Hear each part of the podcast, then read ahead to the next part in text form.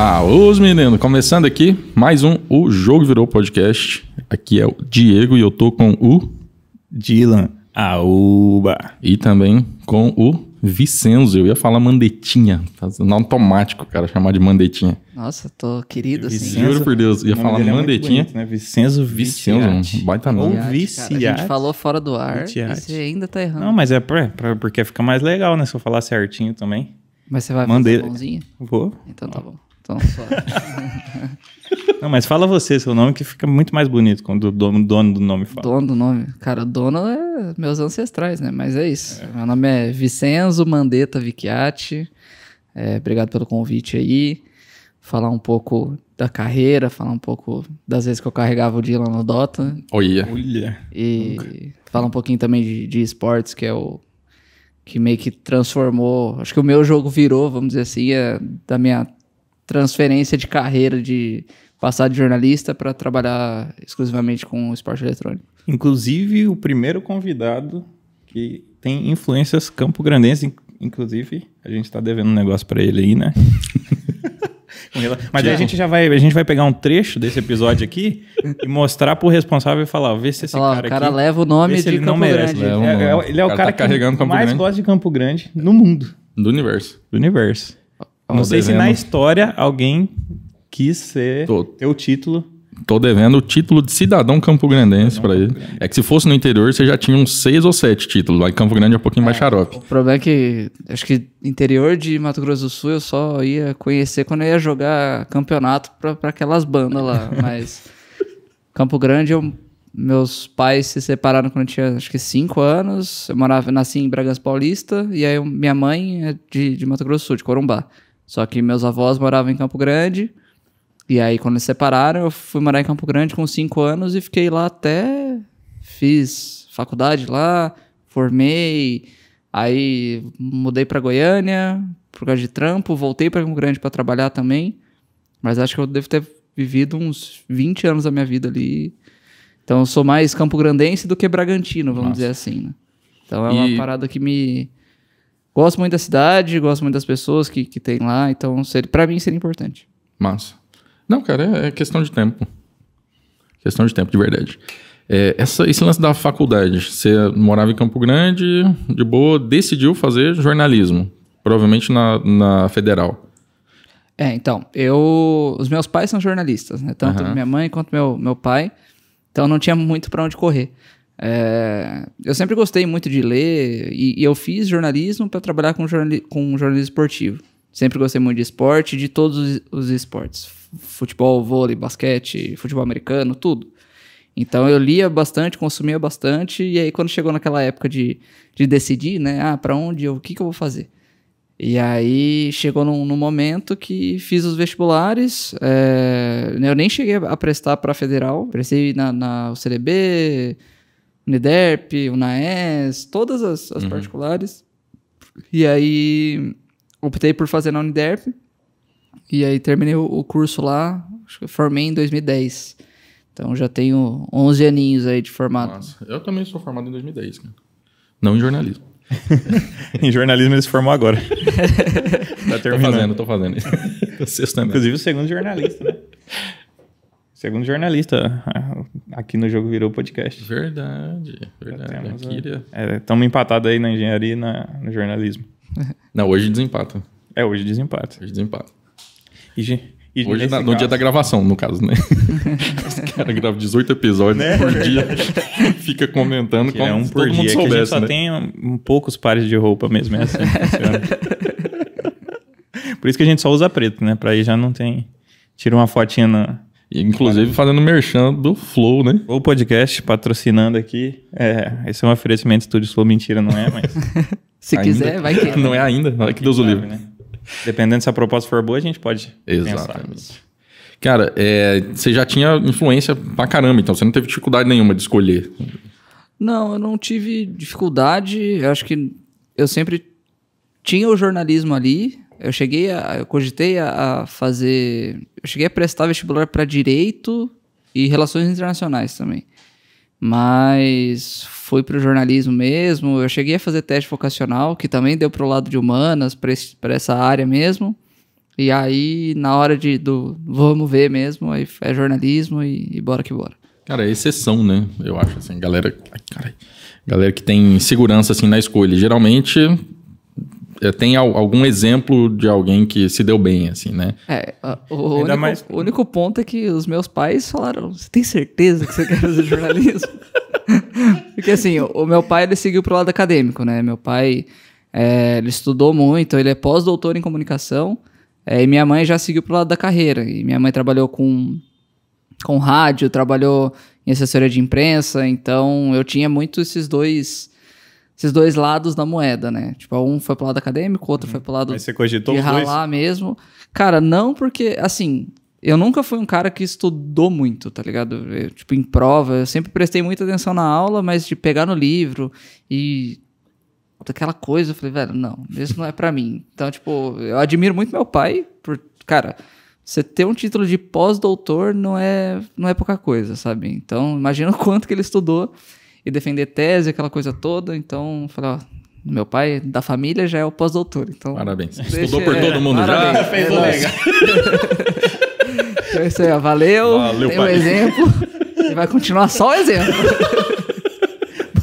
Você é meu exemplo. Obrigado. Cara, Tinha alguma noção já de esporte eletrônico naquela época? Tipo, Cara- de, de notícia, é, blog, alguma parada assim? Cara, é, na época, eu. O que aconteceu? Eu, eu, eu sou um jogador frustrado, né? Todo mundo tenta ser profissional Mas desde a época da facu?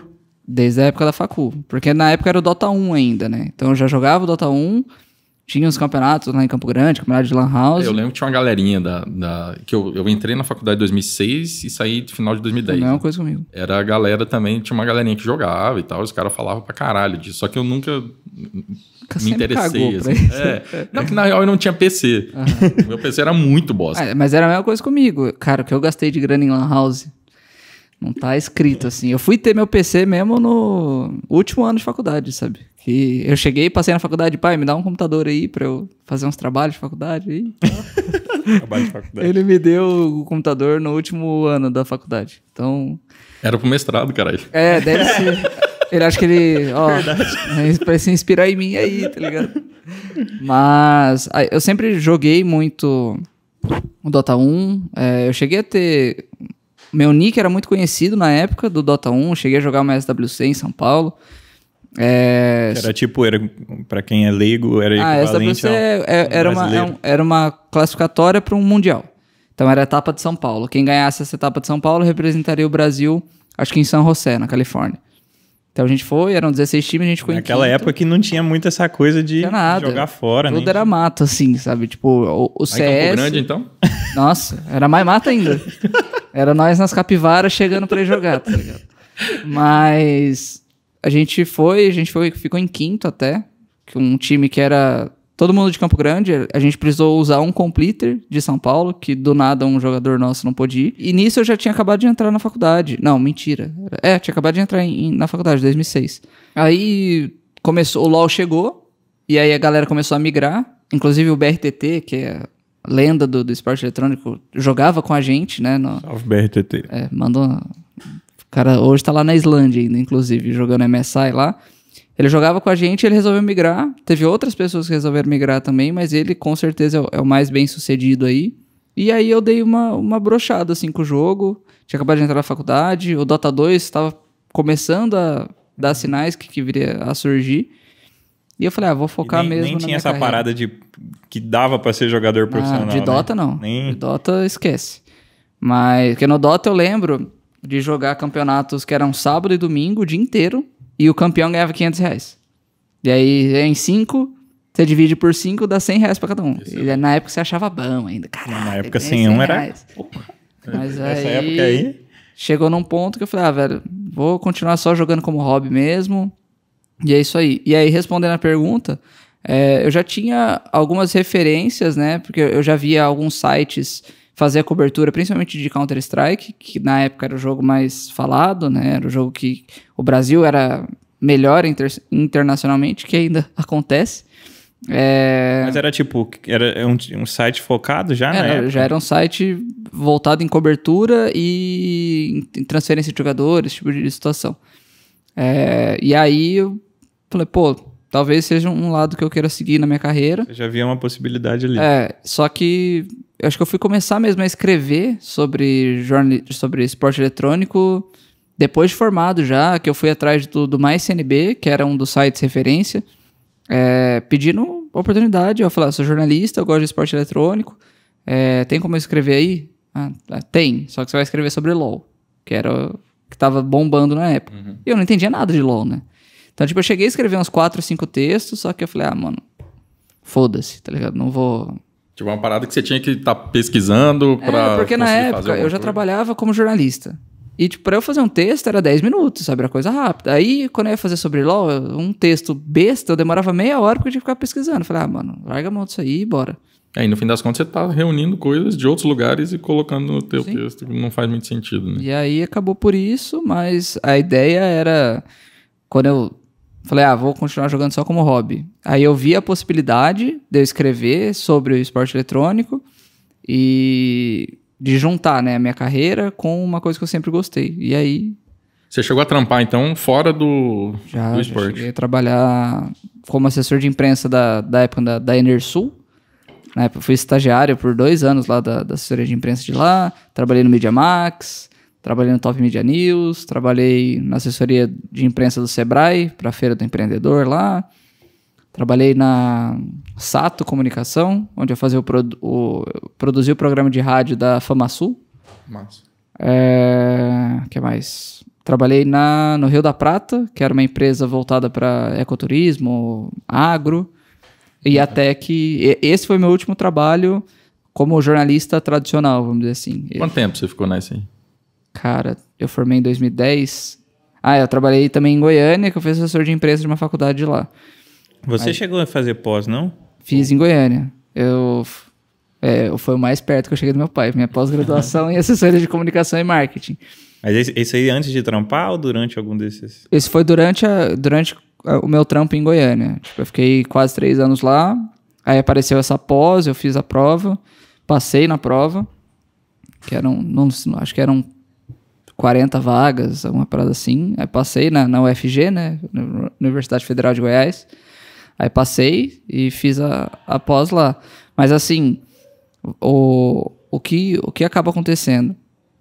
Eu trabalhei disso tudo e o meu último trampo foi nesse, nesse grupo Rio da Prata, que era esse negócio de ecoturismo e tudo mais. E depois disso que eu recebi a proposta para realmente ir para São Paulo para trabalhar com esporte, para viver disso. E o resto é história. Massa. Você lembra quando que foi?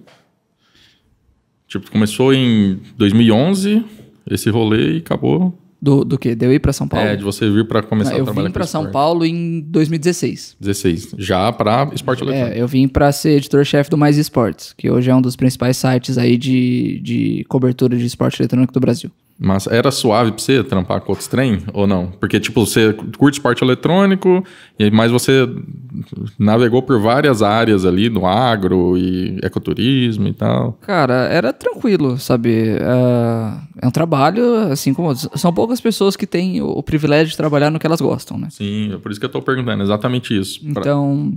Mas eu via tudo muito como aprendizado. Por exemplo, quando eu fui pra Goiânia, fui morar sozinho, fui virar gente, vamos dizer assim. então eu via tudo muito como aprendizado. Por exemplo, ah, eu não gosto tanto do trampo, mas. Por exemplo, Goiânia tá me fazendo virar gente, virar homem, lavar, lavar minhas cuecas, arrumar minha casa, fazer faxina na casa. Quando eu voltei pra Campo Grande, é, pô, tô voltando, tô morando perto da minha família e dos meus amigos de novo. Quando eu fui pra São Paulo, quando eu fui pra São Paulo, aí já é a parada do povo. Vou trabalhar do- com o que eu gosto, com o que eu amo e é isso aí. Só que eu abri mão de muita coisa pra ir pra São Paulo, porque na época é, eu tava trabalhando nesse grupo Rio da Prata e eu ganhava acho que três pau e meio por mês, morava na casa da minha mãe, não tinha gasto nenhum. E quando eu recebi a proposta para ir para São Paulo, eu ganhei, ganhava 500 reais. é, O almoço, né? A, a alimentação, almoço e janta, e eles pagavam meu aluguel. E, tipo, conta de luz, internet e tudo mais. Agora, era quinhentão que você quinhentão. tinha, basicamente. E desses, e minha mãe virou e falou, é, a única exigência que eu faço é que você tenha um plano de celular. Pra, tipo, falar comigo, que você vai estar em São Paulo, aquela coisa de mãe, né? E aí, Aí sobrou 400. Aí, tipo, o plano era 120 conto, tá ligado? Então já era 380 reais, assim. Então chegou num ponto que, assim, pô, ou eu peço uma pizza, Caralho. eu, eu- eu fazia as contas assim, velho, se eu pedir uma pizza hoje, eu vou ter, sei lá, 300 reais pra passar o resto do mês, tá ligado? Então era, era complicado. Você trocou 3.500 reais livre. 3.500 Você tinha? reais livre por quinhentão. Foi difícil a decisão ou suave? Cara, não, tipo, é o que eu... o- Meu pai e minha mãe, você tá maluco. Você já tá consolidando sua carreira, que você tá indo pra lá. Aí eu falei, cara, tipo, Tá ganhando relativamente eu bem, gosto. Tá tranquilo em casa. É, é o que eu gosto, eu vou tentar. Tipo, se der errado, chegou num ponto que eu falei pra eles, falei, "Se- escuta, se der errado, eu vou ter casa pra voltar? Tipo, vocês vão me deserdar? Não. Falei, então tá bom, então deixa eu ir, se der merda, deu merda. Eu volto e volto a trabalhar como jornalista aqui em Campo Grande e bora. Massa. Então, não foi uma decisão difícil de ser tomada, não. É, não me arrependo. Obviamente que eu acho que na, a única coisa que eu faria de diferente era tentar tirar um pouco mais de grana. Falar, escuta, 500 conto não dá, né? Aham. Vamos colocar uns 800 mil aí só pra, pra só começar, pra né? dar uma respirada. Uma pizza por dia É. também ajuda, né? E aí ficou, ficou por isso, mas é uma decisão que, que eu tomei e felizmente deu, deu muito certo. Mas aí nesses outros trampos aí que você passou todos, você sempre teve a cabeça de tipo, ah, uma, eu vou, vou pegar a experiência aqui, vou ver como é que é, mas eu vou tentar daqui a pouco ir lá trampar no, na parada que eu curto mais. Você sempre teve isso na cabeça? Ou... Cara, sendo bem sincero, não. É, eu sempre, sempre tive na cabeça de trabalhar com jornalismo esportivo. Então, tipo, às vezes eu via, pô, eu tô aqui no Media Max fazendo jornalismo policial, essas paradas, mas eu sei que eu posso.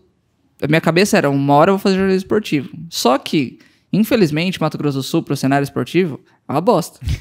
Infelizmente. É, por exemplo, os nossos clubes de futebol eram fortes em 80 e pararam no tempo.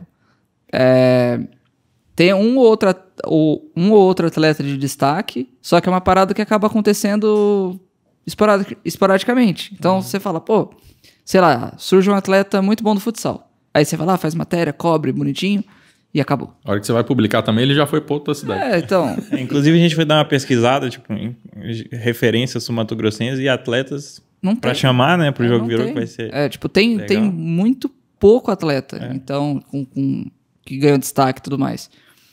Então, eu sempre tinha, pô, se eu quero jornalismo esportivo, uma hora eu vou ter que ir pra São Paulo, vou ter que ir pro Rio de É Janeiro. interessante, você já tinha então a visão de uma hora ou outra eu vou ter que vazar. Sim, O sim. plano, né? Sim. Eu sempre falei, pô, se eu quero jornalismo esportivo, uma hora ou outra eu tenho que ir pra São Paulo, eu tenho que ir pro Rio de Janeiro, pra um grande centro assim. O que é interessante, né? Que eu acho que, tipo, tem muita gente que pensa em trabalhar com o que gosta, mas sem pensar no que, que ela precisa fazer. Por exemplo, eu preciso sair daqui, eu preciso me sacrificar em ganhar um pouco menos, preciso... Acho que essa é uma, Não, uma mas é que mentalidade que, é, que é interessante e que ajuda, de fato, você concretizar a parada. Porque trabalhar com o que gosta, todo mundo quer. Uhum. Mas, Mas fica todo muito no campo do- das ideias. ideia, né? Fica É, muito romântico, fica ninguém platônico, fato- né? Assim, tipo, muita gente, arrisco dizer que a esmagadora maioria, numa oportunidade dessa, tipo, similar a essa do, do Vicenzo, não ia engajar. Fala, pô, eu vou ganhar uma fração do que eu ganho. Sim, não, lá, mesmo sozinho. pensando tudo isso na decisão de, porra, 3.500 aqui na casa da minha mãe. Sim, exatamente Todo isso. dia pizza, É, é o lance do coca. querer, o querer fica no campo das ideias, porque na hora de tomar a decisão de fato, o cara fica onde é mais confortável. É. Ninguém quer sair. É. difícil. Tipo, não é qualquer um que Tanto que quem sai tá disposto a pagar os milhões do Imperator. é verdade. É isso aí. guys. Sim, sim. Eu, é, eu, eu teria virado videomaker se eu soubesse de tudo, toda essa jornada. Também. Foda-se o, o que eu gosto. O que eu gosto é ser, ser videomaker e ganhar todos esses milhões aí. Vai ter uns trouxas aí pra sacrificar, vender a. Vender a casa, né? Mas não vou falar disso aí não, porque senão o dono da casa vai ficar bravo. Alguém tem que pagar, né? É, vamos, vamos, vamos postergar isso aqui até. Tirar o maior proveito possível. Não, mas eu acho assim, de verdade, é, ninguém, pouca gente está disposta a tomar as atitudes necessárias para chegar onde quer. Né? Tipo, você estava falando de, de pós-graduação. Quando eu entrei no, no mestrado, tinha muita gente saindo de Campo Grande, do- nos programas de mestrado de sanduíche, doutorado de sanduíche e tal, Uma galera saindo para fazer, ah, vou fazer seis meses na Alemanha, fazer seis meses nos Estados Unidos, fazer seis meses não sei onde. E eu olhando aquele movimento, falei, cara, não, não sei, eu tinha empresa já, eu tinha, uhum. eu tinha os rolês e tal. Aí, na época de. Quando, acho que quando eu entrei no doutorado, alguém falou de, de sanduíche. Não vou lembrar exatamente quem foi. Mas eu falei, cara, sem chance. Eu lembro que a Naira empolgou pra caramba. Ah, não, vamos morar fora um tempo e não sei o quê. Falei, cara, não, porque tipo, a gente está trabalhando aqui, já construiu um monte de coisa aqui. E é engraçado que, para quem é universitário, né, ou, ou universitário ou tá no mundo acadêmico, esse era tipo um, o melhor sonho. É, é, é, o Eu ideal que é que uma, se faça isso. Uma época, o pessoal da minha turma engajou de ir na, na época do Ciência Sem Fronteiras, né? Era o, o é sonho é do universitário. Tipo... Aí, tipo, você vai no, no automático, você vai engajando nessas coisas que o professor tá está sugerindo, que o programa já tem previsto, que já tem uma vaga não sei onde para ir e tal. Mas aí para mim qualquer você lance. nem tem a cabeça de tipo, eu posso trabalhar e viajar para lá de férias qualquer tempo. Então tem muito também a, a questão de não só de estudar no lugar, mas de ser uma oportunidade para você ir viajar e é, morar lá. Também, tipo... também. A experiência de morar fora eu acho que é foda. Sim. Só que no meu caso, como eu tinha a intenção de construir um, um negócio, e eu já estava investindo naquilo X anos. Falei, cara, se eu for, eu vou ter que começar do zero quando eu voltar. Eu vou ter que reiniciar isso tudo que eu levei 3, 4 anos para conseguir. E eu não tô afim. Entendeu? Tipo, por quê? Porque o plano é esse aqui. Então é uma decisão. Só que ao invés de ir, eu decidi ficar. Né? No teu caso, você resolveu, cara, independente das condições serem mais desfavoráveis, isso me leva mais perto de onde eu quero estar. Tá. Então foda-se. É porque, assim, pro esporte eletrônico é, é São Paulo, sabe? Não, não tem o que fazer. Tipo, é São Paulo. Não tem. Às, às vezes surge uma organização ou outra, um evento ou outro em outro lugar, só que é São Paulo onde as coisas acontecem. E estando em São Paulo, é, eu poderia ver, poderia conhecer mais o, o segmento e aí me destacar e aí dar os próximos passos na minha carreira. Então, quando eu vi a oportunidade de vir para São Paulo, falei, bom, se tudo der errado, eu distribuo uns currículos aí e tento a parada também de jornalismo esportivo, que eu já aproveitar que eu já tô aqui. Mas felizmente deu tudo certo. Uhum, massa. É, oportunidade tem pra caceta, né? É.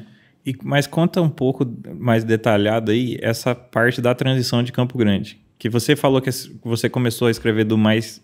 Mais, mais não, mas antes, CNB foi a primeira CNB, oportunidade, só que mas aí, nada a ver. Aí com... teve um gap entre você teve, começar. Teve. E aí, conta pra Basicamente gente. Basicamente assim, o que aconteceu foi. Uh, eu tive. Teve essa parada mais CNB e até. E, acho que em 2015, o Toboco, narrador de, de League of Legends, ele postou na página do Facebook dele. É, jornalistas e acadêmicos de, de jornalismo que moram em São Paulo e querem trabalhar com esporte, mandam um e-mail para tal e-mail. Isso ainda estava em Campo Grande. Eu falei, bom, ou não eu já tenho, vou mandar mesmo assim. Foda-se. Mas aí você acompanhava ele porque você já estava dando é uma olhada já, no... não, não, porque eu já assistia, né? Tipo, eu sempre consumi muito. Tipo, League of Legends. Era na época que tava, ia ter aquela final no, no Allianz Parque de PEN e, e NTZ. Uhum. Então eu já estava acompanhando. E aí mandei o e-mail, ah, a gente quer um, fazer um teste com você, quero que você faça um texto sobre a final do Allianz Parque, Palmeiras de PEN e NTZ é, que você faça um texto falando que vai acontecer esse, esse evento. Falei, tá bom. É, fiz o texto em 10 minutos. Na época eu tava trabalhando no Media Max, então fazer texto era rapidão, né? Fiz o texto, títulos, sugestão de legenda, foto e tudo mais. Mandei, aí a menina respondeu 5 minutos depois. Ah, não, é isso mesmo que a gente quer e tal. Falei, então, mas tem um problema. Eu não, não moro em São Paulo. aí ela falou... Ah, não, tudo bem, no primeiro momento não tem problema, mas se isso acontecer, se o site der certo, tem que vir para São Paulo. Falei, beleza. Aí foi, essa é a primeira formação do Mais Esportes, vamos dizer assim. Já chamava Mais Esportes. Já chamava Mais Esportes. E aí foi rolando, deu dois meses, eu acho que era o único formado, né, em jornalismo, o resto era Mas tudo aí acadêmico. você já estava, tipo, contratado ou era, era... um período de teste? Não, eu já estava contratado, era só que... em skin. Era, eu ganhava, acho que eu ganhava por matéria na época ainda, tá ligado? Uhum. Mas aí deu dois meses, como eu era o cara mais experiente, o, o Toboco começou a me pagar 500 reais para eu ajudar, orientar as pessoas, aquela coisa toda. Só que passou, acho que mais dois meses, aí o site precisou fechar. Por causa que o Toboco falou, olha, a gente precisa fechar o site, não tá dando, etc. E fechou. Mas você não tinha vindo ainda para cá? Não, não. Aí, só que nisso eu fiz muito contato, né? Com com diretores de, de organização e tudo mais. Aí eu virei e falei assim, pô, toda, toda vez que eu ia fazer uma matéria com os caras, eu falo, mano, sua assessoria de imprensa é muito ruim. Sabe, tipo, me contrata aí porque eu, eu tenho certeza que eu faço melhor. Porque isso na época de 2015, né? Tava todo meio que engatinhando ainda no cenário. E eu fui fazendo esses contatos até que depois do site ter fechado, deu seis meses, um, esse, um desses caras me manda mensagem. Você tava falando sério de vir para São Paulo? Eu falei, tava. Quando que você quer que eu vá? Amanhã? Aí ele, não, mas daqui uma semana. Eu tenho uma proposta, assim, um projeto, queria ver se, se para você rola. Tá bom. E aí o que aconteceu? Deu tudo muito certo, deu um timing muito bom, porque nessa uma semana eu entrava de férias no meu trampo. Então, consegui ir para São Paulo, ver a proposta, aquela coisa toda. E aí que eu vim pra. pra que eu me mudei de fato para ser editor-chefe do Mais Esportes e tal. E aí que, que as paradas realmente começaram mesmo. Boa. Aí, esse aí foi o começo do quinhentão, da pizza. Nessa, é, e aí entra os aí. quinhentão, entra o morar no apartamento. Eu ah, morava... Não pizza no cara. É, Caralho. É, Engraçado que, tipo assim, é, é, imagino que nessa época, como a pizza era importante, tipo, era um símbolo de caralho hoje. Não, era, era mais ou menos isso. Fala, tipo assim, hoje eu vou comer bem. eu pedi uma pizza de 30, 40 conto, tá Os caras vizinhos soltando fogos ali segunda-feira, por que será? Mas era. Era uma parada. Tipo assim, não passei. Necessidades? Cara, fome, tinha, tinha um momento que eu, que eu cheguei a, a passar fome, não por. É, não porque os caras faltaram com compromisso, não, mas, por exemplo, chegava o final de semana, é, eu tinha que pedir a marmita do sábado e domingo na sexta. Então, às vezes chega, imagina, marmita, chega o Marmitex Caralho. lá pra você, Aí, tipo, do sábado já tá meio assim, aí você, pô, domingo, fala, mano, fudeu, tá ligado? Dois dias. Dois dias, mano. Aí você fala, mano, não dá pra comer isso aqui, tá ligado? Aí você vai lá, não tem dinheiro pra comprar uma, uma parada, aí você vai na padaria, compra pão, presunto e queijo e vai, sabe? E come o que tem. Mas foi, foi esse início aí da, da das coisas. E. Foi o preço.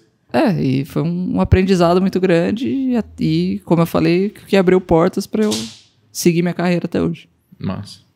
E pra você, é, daí você pulou para onde? Tipo, eu, cresceu dentro do, do negócio, é já foi para outro? Tinha, o próprio negócio foi crescendo. É, não tinha muito para onde crescer, né? Porque eu já era editor-chefe. Okay. E aí você já estava imerso no mundo do League of Legends. Já, já.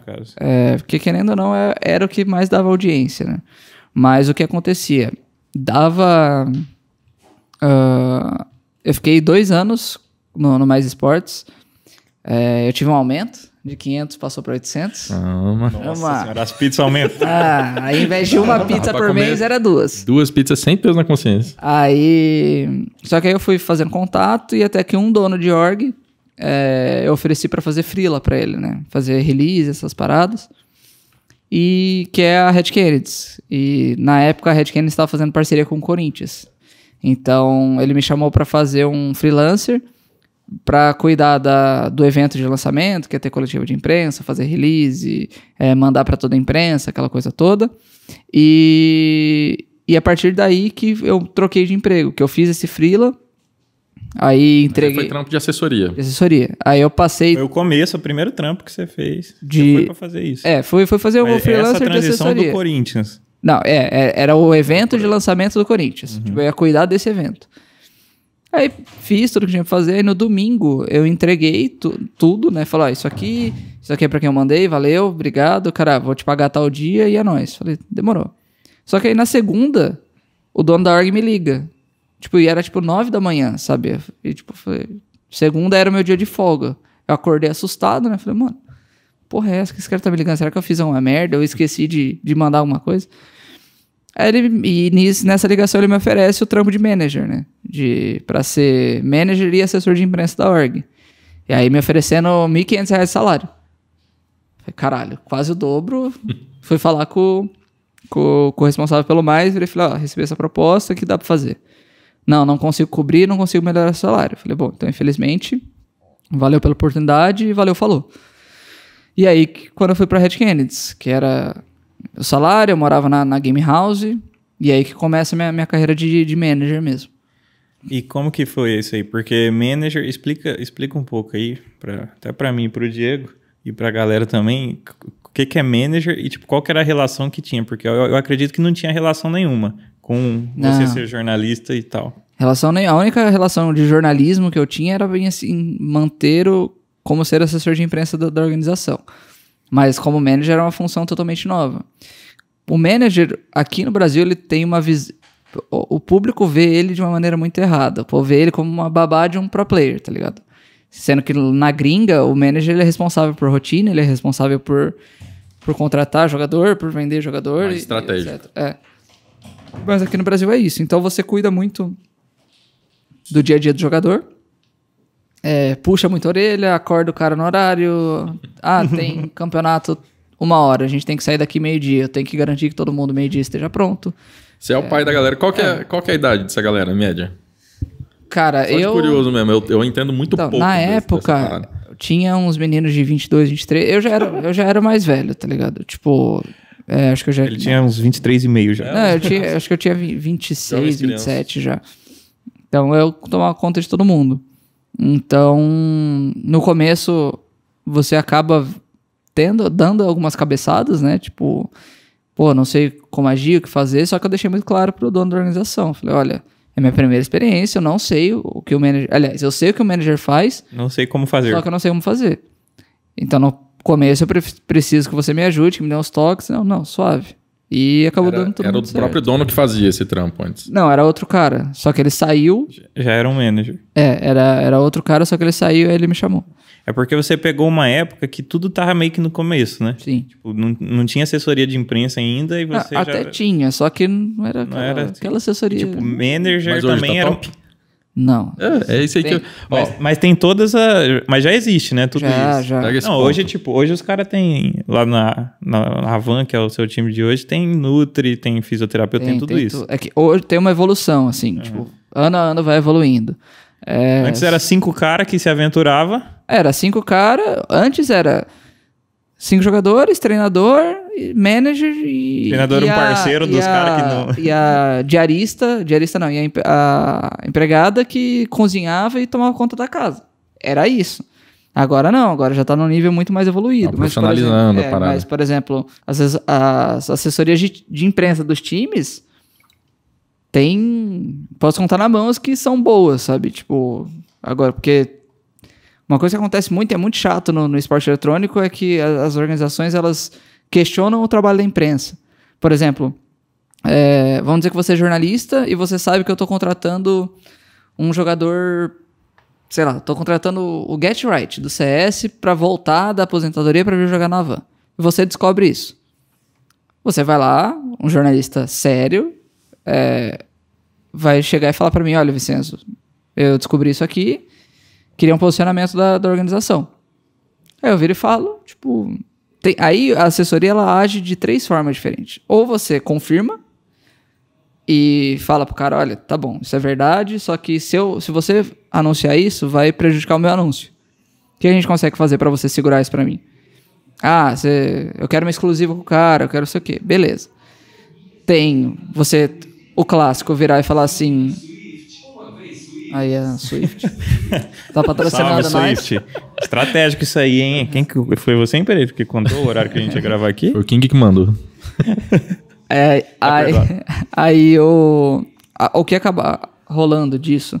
É, peraí que eu me perdi um pouquinho. Tava falando que tem, a, a assessoria tem três opções. Ah, então, quando- aí essa- a- o cara o clássico é virar e falar: não comentamos especulações de mercado, que você não fala nem que sim nem que não. E a mais errada, no meu ponto de vista, é você falar, mentir pro cara. Vai falar, não, isso aí não tem nada a ver. Sendo que a parada Aí amanhã o é cara real, anuncia. tá ligado? Então, então, tipo, o que acontece hoje muito? Tem muito cara, dono de organização, que bate de frente com a imprensa, falando que quando o jornalista publica uma matéria, dá o furo, é, ah, você tá prejudicando meu trabalho, você tá ferrando meu anúncio. Sendo que se a informação chegou no jornalista, foi porque alguém da organização falou demais, tá ligado? Então, tipo, ainda é muito, nesse sentido, ainda é um pouco amador as paradas, mas vai melhorando com o passar do tempo. O que eu achei foda é que você fez um trampo nada a ver.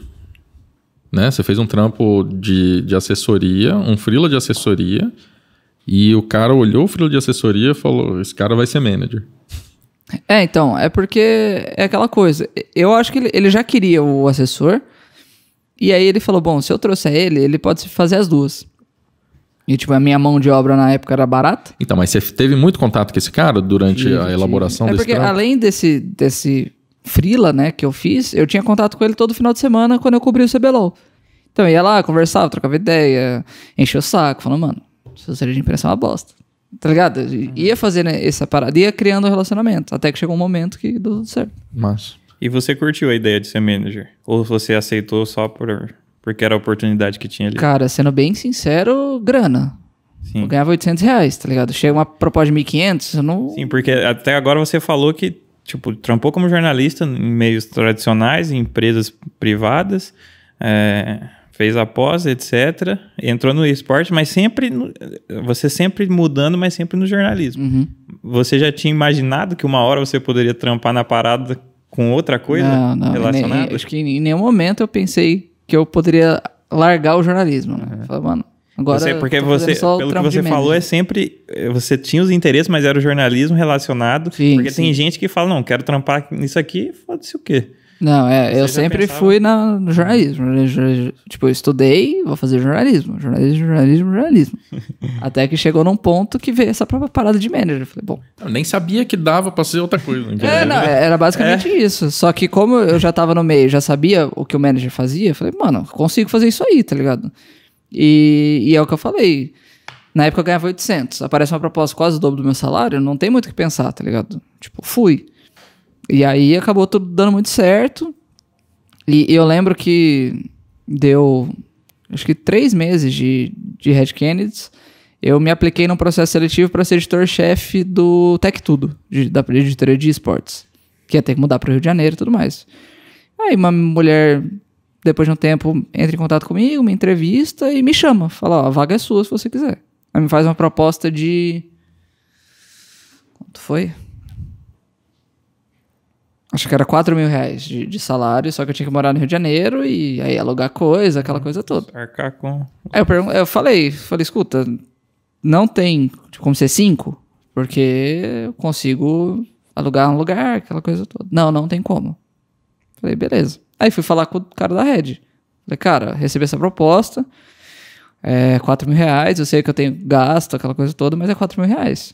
Aí ele virou e falou, bom, não, não consigo cobrir e é isso aí. Aí eu fui falar com a mulher, falei, olha, é, vou pensar, mas tô propenso a aceitar. E nisso, eu lembro até hoje que eu comuniquei aos jogadores. Falei, ó, tem muita chance de eu sair, porque eu recebi uma proposta. E aí os jogadores falaram pro, pro dono, você vai deixar o Vicente sair mesmo? tipo, Agora não mais, né? é, tipo, você vai, vai deixar o, você vai deixar o Vicente sair? E aí, numa Aí conversa... que nasceu o meme da diretoria Jim Carrey. Aí numa conversa com, com o dono, falei, cara, não tô te pedindo os 4 mil reais, tá ligado? Mas, pô, não consegue melhorar? Ah, vamos ver, ah, negocia, negocia, negocia. Aí ficou, acho que meu salário passou pra dois e pouco. Acho que 2,100, 2,200. Bom, 2,200 moro na GH, não tenho gasto.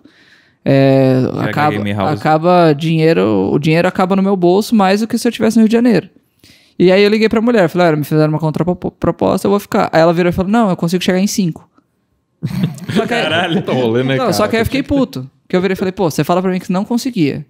Agora você É, consegue? Agora você consegue? Falei, bom, então, infelizmente, agora eu não quero. Obrigado, e é isso aí. E aí eu continuei na O Red. jogo virou.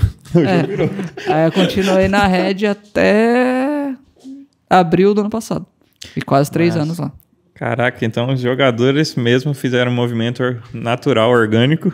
É, aquela Pra- parada pra te de, ajudar. de virar e falar, Caraca, você vai ficar hora. mesmo tudo mais? Mas aí- essa aí você já tinha aceitado a, a parada de ser manager de boa. Tipo, Sim. você já tinha, já, já tinha tido a experiência e você curtiu e pra você tanto faz ser Não. manager ou trabalhar como jornalismo, ou você ainda queria ir mais pra área. Cara, eu acho que eu- aí eu me encontrei muito como manager, tá ligado? Eu nunca deixei, falei, pô, nunca mais vou fazer jornalismo. Mas eu me encontrei como manager. Tipo, eu cheguei a receber proposta de outras organizações enquanto eu tava na Red Pra ser manager. pra ser manager.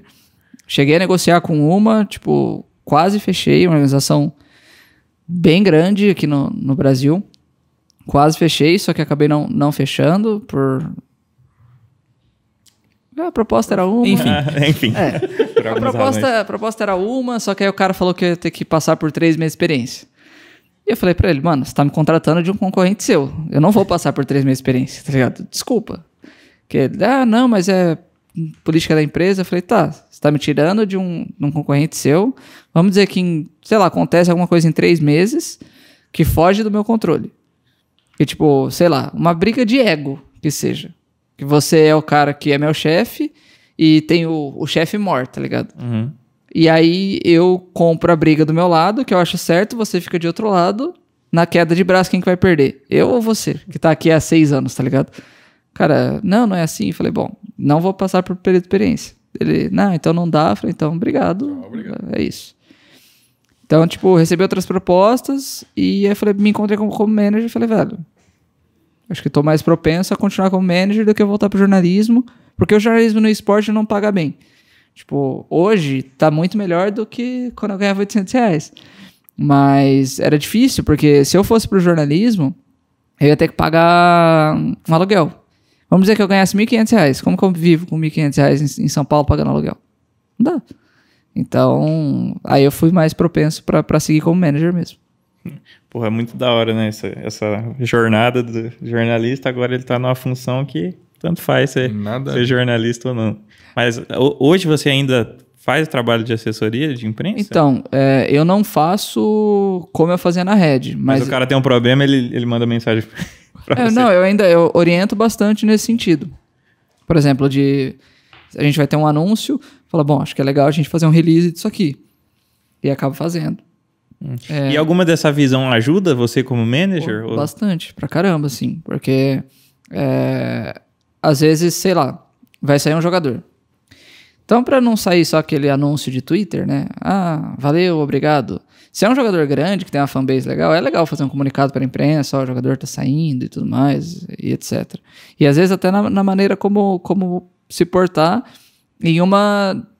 Um jornalista chega, ah, tô sabendo que vocês estão contratando fulano de tal por eu ser jornalista e ter um bom contato com, com todos, praticamente todos os jornalistas do meio, eu consigo falar com o cara, tipo, como brother. Falar, mano, segura isso aí pra nós, tá ligado? vamos, com calma aí, tá ligado? E aí vai muito do- desse jogo de cintura e de ter experiência como jornalista. Eu sei o, o quanto um furo é importante pro jornalista. Só que eu consigo negociar, tipo, com a exclusiva, que também é legal. Só que se o cara vir e fala pra mim, não, Vicente, eu prefiro dar o furo mesmo, que pra mim vai ser melhor. Tudo bem. Só que aí eu vou virar e falar, olha, o lado da organização é não comentamos especulação de mercado. Eu não tô afirmando, eu não tô negando, mas é o que eu posso falar pra ele, tá ligado? É uma aposta do cara também. Se ele tiver errado. Se ele tá, então, é muito a questão de confiar na fonte dele, tá ligado? Se a fonte é boa, publica. É o que eu sempre fiz como jornalista. Se eu tinha confiança na minha fonte, eu publicava. E cravava, virando falando assim. Tipo, por exemplo, um furo que eu dei foi Hakim é, será o novo reforço do CNB. Eu tinha infor- eh, informação e eu confiava muito na minha fonte. Fui lá e publiquei, cravando a informação. Não falei um tipo, ah, Hakim pode ser o novo reforço do CNB, tá ligado? Eu fui lá, publiquei. E, e é isso. Então, e é o, é o que eu sempre falo para jornalista que vem falar comigo, que tá começando e vem trocar ideia. Ele fala, mano, se você confia na sua fonte, publica. Só que se der merda, arca com as consequências depois, tá ligado? Porque, tipo, o- você, você dá um- um- uma informação dessa e errar é muito ruim pra, pra sua imagem, tá ligado? Porque todo mundo vai ficar marcado, vai te marcar por isso. Não, e outra, o cara acertando ou errando, pelo menos com a organização, eu acho que já fica meio Ah, já, zoado. dá, já dá uma azedada. Porque, e, porque tem muito jornalista. é, hoje melhorou bastante, mas tinha jornalista que, tipo, descobriu uma parada e nem ia falar com a organização, publicava, tá ligado? Mano, tipo, e o básico do jornalismo é você ouvir os dois lados, tá ligado? Por exemplo, vamos dizer que é, vocês. é, eu recebi a informação que o jogo virou vai comprar o Flow. Aí Caralho, quem que soltou Porra, essa aí? Aí eu vou lá e, tipo, receber essa informação. O mínimo que eu tenho que fazer é falar com as duas partes. Virar e falar: escuta, Diego, Dylan, é, receber essa informação. Procede, não procede? Você quer falar alguma coisa? Não, não tem nada a declarar. E falar com os caras lá. É, um, é o básico. E antes a galera não fazia isso. Já não, tipo, tinha uma galera que, que fazia, só que a maioria não. Só que hoje, infelizmente, já tá mais profissional esse negócio. Então, mas não fazia de. de Por, por amadorismo. É. Porque, tipo, antes, a maioria não era jornalista. Eram pessoas que gostavam do esporte, viam uma oportunidade e começavam a escrever. Então, tipo, não tinha uma base de, de faculdade, não tinha, sabe, não, não sabia o que fazer. Então, a profissionalização do negócio deve muito, tipo, ao Mais Esportes, ao Mais CNB, que tinha na época o Gabriel Oliveira e o Ricardo Sete, que são dois monstros e que profissionalizaram muito, que, e são jornalistas. Então, eles, a minha chegada, é, a chegada do pessoal da Globo, começou a cobrir o esporte, que tem essa, essa pegada, é, ajudou bastante, sabe, em profissionalizar o jornalismo de, de esportes aqui no Brasil. Mas é muito novo, né? Tem, eu imagino que tem funções novas surgindo e muita coisa sendo amadurecida. Acho que vai uma par de tempo ainda para. Ah, vai. E, e, assim, tá em constante evolução. É, é, é, igual o Dylan falou. Hoje, uma organização grande, ela tem nutricionista, ela tem psicólogo, ela tem fisioterapeuta, ela tem uma estrutura que há três, quatro anos atrás você fala, mano, se tinha um psicólogo era muito, tá ligado? Uhum. E a, a prospecção é que isso continue crescendo e que todas as organizações tenham isso, entendeu? E cada vez mais completo, né? Sim. E a Van, é, pelo que eu sei, é um time que como empresa, né, que, que aposta muito nisso, né, que quer ter uma equipe bem grande e multidisciplinar.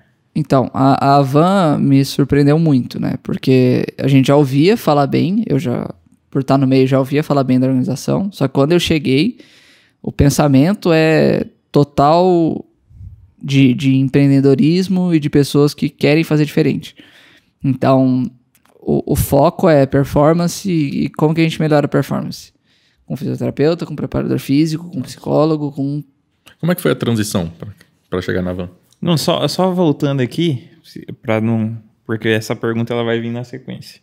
É, nessa transição, do, quando você foi para a Red para ser manager, era uma das primeiras, eu acho que era a primeira vez, me corrija se eu estiver errado, que um time de futebol de fora estava faz... Tava entrando no mundo dos esportes eletrônicos, né?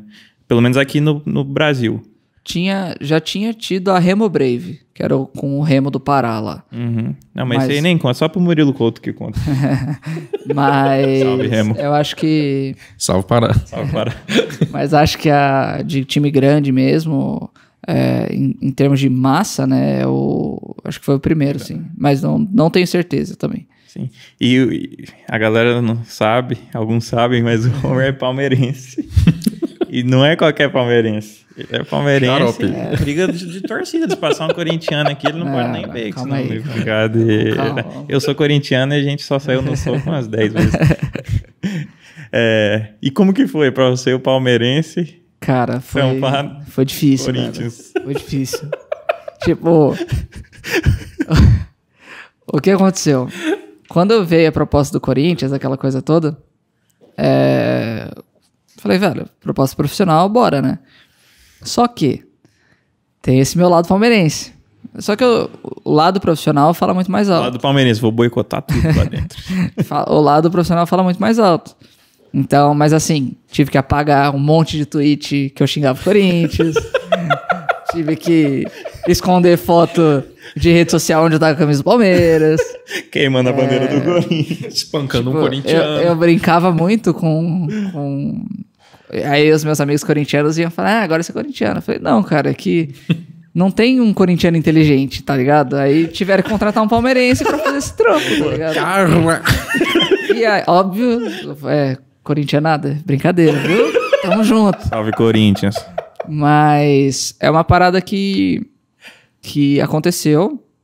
Tem foto minha com, com a agasalho do Corinthians, tá ligado? E é profissional. Parece tá que o jogo virou. Né? Mas o jogo virou. Cara, e alguma vez na sua vida tinha passado pela cabeça trabalhar, ter alguma relação de trabalho com Nunca, nunca, nunca, nunca. Tipo, Cara, isso aí, é esse... nunca, é nunca, nunca. E aconteceu, sabe? Felizmente a parceria durou acho que três, quatro meses. Eu, le eu, lembro de você. Minhas mandingas eram lá certas. em Campo Grande com, com o kitzinho Corinthians, casaquinho Corinthians, mochilinha Corinthians, tudo Corinthians. Foda, velho. Pelo menos ganhei uns tênis, ganhei uns agasalhos legais. Foda, foi massa. E aí é, acabou o contrato. Foi um. Era um. Era, cara, a, a, a, intenção da parceria, obviamente, que era durar. Só que aconteceu Mas aí, é, é, tipo, não era time do Corinthians, era Corinthians Red Kennedy. Era Red Kennedy Corinthians. Red Kennedy Corinthians. Isso. Era. Era o time de League of Legends do Corinthians. Mas qual que era a relação? Tipo, é, é o que que é... É tipo um era como se- licenciamento, era como né, se fosse da um marca, né? licenciamento da parada. Ah, só pra ter um É tipo vínculo... um collab só É, geral da parada. entendi, entendi, entendi. É, é- é diferente hoje, por exemplo, do Flamengo. O Flamengo ele tem uma divisão de esportes. É, eles criaram uma, uma divisão de esportes dentro do clube, só que aí depois eles licenciaram. Que hoje quem toca o, o Flamengo é a Simplicity, que é uma empresa dos Estados Unidos. Eles usam a marca como... É, eles licenciam aí- a marca Flamengo. Aí, mas aí nesse caso não é tipo a, Ren- a Red Kennedy licenciando a marca Corinthians, era a Red, Ke- Red, Ken- Corin- Red Kennedy Corinthians. Red Kennedy Corinthians, é. Entendi, entendi. Cara, esse. E, tipo assim, depois acabou a parceria, você continuou lá, Continuei lá. A parceria durou quatro meses, assim. Uhum. Então, tipo, mas fez um barulho legal. fez. É, querendo ou não, é o Corinthians, tá ligado? Tipo, é, rivalidades à parte, cara, não, não tem o que falar. É um clube gigantesco, é a maior ou é a segunda maior torcida do Brasil, não vou entrar nessa polêmica. Os flamenguistas e eles que se entendam. É, e é um clube desse entrando no esporte eletrônico. Então, cara, qualquer coisa que você fale de Corinthians é grande. Não tem o que fazer. Então, deu um barulho legal, só que a parceria acabou por... depois de quatro meses. Uhum. Mas assim, o nome dá peso pra parada. Mas tinha resultado assim, tipo, em, em de fato, é, abrangência, engajar a galera. Cara, tá? Porque eu acho que é muito diferente. é Acontecia absurdo. muita coisa, por- às vezes, por exemplo, tinha um, tem um site do Corinthians, Meu Timão, que é um site especializado deles lá. E toda vez que falavam de, do esporte eletrônico nesse site, cara, os acessos da, da nossa página de Facebook, da boom, tá ligado? A gente ganhou muita curtida no Facebook. Que é o corintiano assim, cara, não entendo porra nenhuma de Corinthians, esporte. É o Corinthians. Corinthians. Bora. Vai, Corinthians. Vai, Ah, Corinthians. e, e era isso, sabe? E, uma coisa que legal que aconteceu é que muito torcedor que não conhecia ou que ah, sabia o que era esporte. Depois que a parceria saiu, a Red conseguiu segurar esse torcedor. Obviamente que não todos, mas conseguiu segurar uma boa parte. Então, para a organização foi muito bom que colocou, a colocou a organização no mapa, não só para o cenário do esporte eletrônico, e, e deu um, um boom de, de torcedor, de, de gente que acompanha e tudo mais. Mas. Cara, sem falar da conversão da galera que não conhecia nada, viu que era Corinthians, falou, vou ver e gostou e continuou, né? Acompanhando a parada, que é igual. E, e às vezes acontecia, por exemplo, o cara do esporte eletrônico que ele torcia, sei lá, pra NTZ. Só que ele é corintiano fanático. Aí vira uma Red Canids Corinthians, ele vai torcer pra Red Canids Corinthians, não tem o que fazer. E É, também é afasta, por exemplo, o cara que é Red Canids e é palmeirense fanático. Fala, mano, não vou mais torcer pra esse time. Acontece, tá ligado? Caraca, que loucura. E aí essa parceria acabou por quê? Cara, é basicamente o. Hoje a Red Canids tem dois donos, que é o Felipe Corradini e o JP Garcia. E o JP, ele é da família Garcia, que é muito influente no, no Corinthians. E Ele o é, outro é palmeirense. e ele é conselheiro do Corinthians, eu acho. A, o- a família dele. E pelo estatuto do Corinthians, é, qualquer conselheiro não pode ter negócios envolvendo o clube. E aí o JP ele resolveu ser sócio da Red. E aí, por conta disso, a parceria acabou. E aí rolou essa, essa sociedade entre o Corradini e o JP. É basicamente por isso que, fora outras coisas que não, não vale a pena. Deixa pra lá. Mas beleza, aí você continuou na Red. Continuei por quase três anos e saí em abril do ano passado. É, Aí, por dois meses, eu trabalhei na Soberano, que era um time menor, que tinha só um time de CS, para dar uma ajuda para eles lá. E depois disso, recebi uma proposta para voltar pro jornalismo, que era para ser editor-chefe de esportes da Loading, aquele canal de TV aberta. É, E a grana, tipo, era- comparado com o que eu ganhava na Soberano, era quase três vezes o salário. Falei, mano, voltei pro Soberano você ficou. Dois meses. Dois meses. Eu saí porque eu recebi essa proposta. Aí fui pra lá e fiquei seis meses. A gente estreou um programa, primeiro programa de esportes da TV aberta, O barulho do caramba É. que fez, né? chamava Metagaming. Só que depois de dois programas eu fui mandado embora da empresa. Porque a gente fez. A gente fez um primeiro programa, tipo, sensacional, assim. A gente levou convidado e, e tinha Uma uma. coisa totalmente diferente do que Totalmente. tinha no mercado. E aí a gente fez e levou pra lá. O principal caso era o do caso Esparda, que era um. É um- é a história de um streamer que fazia stream pra conseguir dinheiro pra fazer o tratamento da irmã dele, que tinha uma doença muito grave, não sei o quê. Só que depois disso, é, ele começou a fazer várias vaquinhas online. Várias. E aí a mãe dele ficou doente também, e aí o povo começou a desconfiar. Mano, tem uma coisa errada. Toda vez. E sempre que batia a meta da vaquinha, ah, fudeu, tem que fazer mais. Tipo, apareceu um novo problema. E aí mais vaquinha. Aí o povo foi indo, indo, indo e descobriu que era um golpe. Tipo, a primeira parte da irmã realmente era fato. E depois, acho que ele viu uma oportunidade e acabou indo pra esse lado. É, Brasil. E aí a gente foi atrás dessa história, conseguiu falar com ele, conseguiu falar com a mãe dele, porque ele, quando estourou, ele jogou nas costas da mãe dele. Que a mãe dele pressionava ele pra fazer esse tipo de coisa. Enfim. Fizemos uma puta de uma matéria, falamos com o médico, com o advogado, com tudo mais e tal. Fizemos a matéria. E no depoimento da mãe dele, a mãe dele chora no depoimento. Fizemos a matéria, tipo, Metagaming ficou no Trending Topics, Casa Esparda ficou no Trending Topics, então, mano, foi absurdo. Só que o que aconteceu? É, Acabou o programa de estreia, todo mundo feliz, parabéns, parabéns, parabéns. Aí o... um dos caras que estavam acima de mim fala: pô, parabéns, com o animal, a gente só não quer esse tipo de, de Matéria. matéria. Que é sensacionalismo, usar a mulher chorando, que não sei o quê. Mano, tipo, sendo bem sincero, eu tava tão feliz com o resultado e por ter atingido Trending Topics, aquela coisa toda, que, tipo, eu falei, mano, beleza, tá ligado? Aí no programa seguinte, a gente fez uma matéria com o Edu Kim, que é o dono da Vivo Cage, que tinha acabado de ficar de fora do sistema de franquias da Riot. Mas é, é só, só um pouquinho. Tipo, depois que ele falou isso aí, você falou, beleza, não vou fazer mais coisas desse tipo. É, Vou- Falei, não, Deixa eu- beleza, é nóis, tá ligado? Mas de quem que era a culpa, afinal? Era da mulher ou era do guri? Tem- tá- não tem ninguém inocente ali, tá ligado? Tipo, eu não sei nem como tá esse caso hoje, mas tem parte dos dois. E ele tá ainda errado faz ali. as Ah, lives? tá sumido do, do mapa, Poxa, tá ligado? Meio do mapa. E aí, no segundo programa a gente fez com o Edu Kim, pra ele, fa- ele falou pela primeira vez da Cade ter ficado de fora do sistema de franquias da, da Riot. é? Dono, dono da Cade, da Vivo Cade. Salve do Kim. E a gente vai falar com ele. Fizemos uma matéria dele falando que foi uma surpresa ter ficado de fora. Pra quem não sabe, o sistema de franquias da Riot, tipo, tinha o CBLOL que qualquer time podia jogar. Você tinha que subir do circuitão é, e Então, tipo, a segunda. segunda a série B e aí você chegava no CBLOL. Ou você comprava uma vaga no CBLOL. E o que acontecia? É, Você comprava de quem tava lá ou de quem direto? tava lá, de quem tava lá. E aí o que aconteceu? É, chegou o sistema de franquias, que os é, aí é como se fosse uma NBA da vida, que são Essas 10 franquias clubes, você se aplica. né? Você se aplica e aí você vê quem Aí você quem- vira e aí sócio a- da liga, é, né? Aí a liga, a Riot no caso, escolhe quem são os times que vão participar. Tipo o Flávio Augusto lá na MLS. E aí eram 10, 10 times. E aí, por exemplo, já tinham vários times que se aplicaram. Acho que foram 20 times, 22 times que se aplicaram. E aí, dos, desses 10 times, a Cade era um time. Super, é um time super tradicional aqui no Brasil e ficou de fora. E já esperava-se. Esperava que ele ia certo. estar dentro. É Vivo Cage, né? Vivo da Cage, é. Vivo. Vivo Operador. E eles ficaram de fora. E a gente foi fazer uma matéria disso, e a primeira vez que ele falou foi com a gente. E ele falou, ó, eu- pra mim, pra gente foi uma surpresa, não falou nada demais.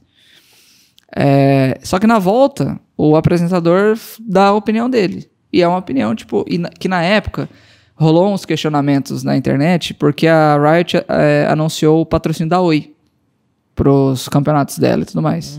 E foi no timing que a Cade ficou de fora. A Vivo Cade ficou de fora. E aí o apresentador ele fala disso. É, não questionando o processo da Riot, mas anunciado uma parceria com a, com a Oi, fica meio estranho. Eu não lembro exatamente o que ele falou, mas foi nessa, nesse sentido. Tá, acaba o programa, a gente feliz de novo, aí o cara me liga. Você não pode fazer isso. A Riot é parceira nossa. Que a gente tava pra anunciar, tinha acabado de anunciar um campeonato da, de League of Legends no canal, na TV aberta. Você não pode fazer isso, a Riot é nossa parceira, lá, lá, lá, lá. Aí ele mandou ir pra empresa no dia seguinte, amanhã. Ah, na, na- tipo, Passa na- Já mandou tudo junto isso aí. Você não pode fazer RH. isso e passa na RH. Não, falou isso, aí eu respondi, falei, cara, não falou nada demais. É, conversa comigo, quero que você venha aqui e na aí, no empresa. caso, esse cara tinha liberdade. Tipo, entre Ela era vocês dona. lá... Ela era dona.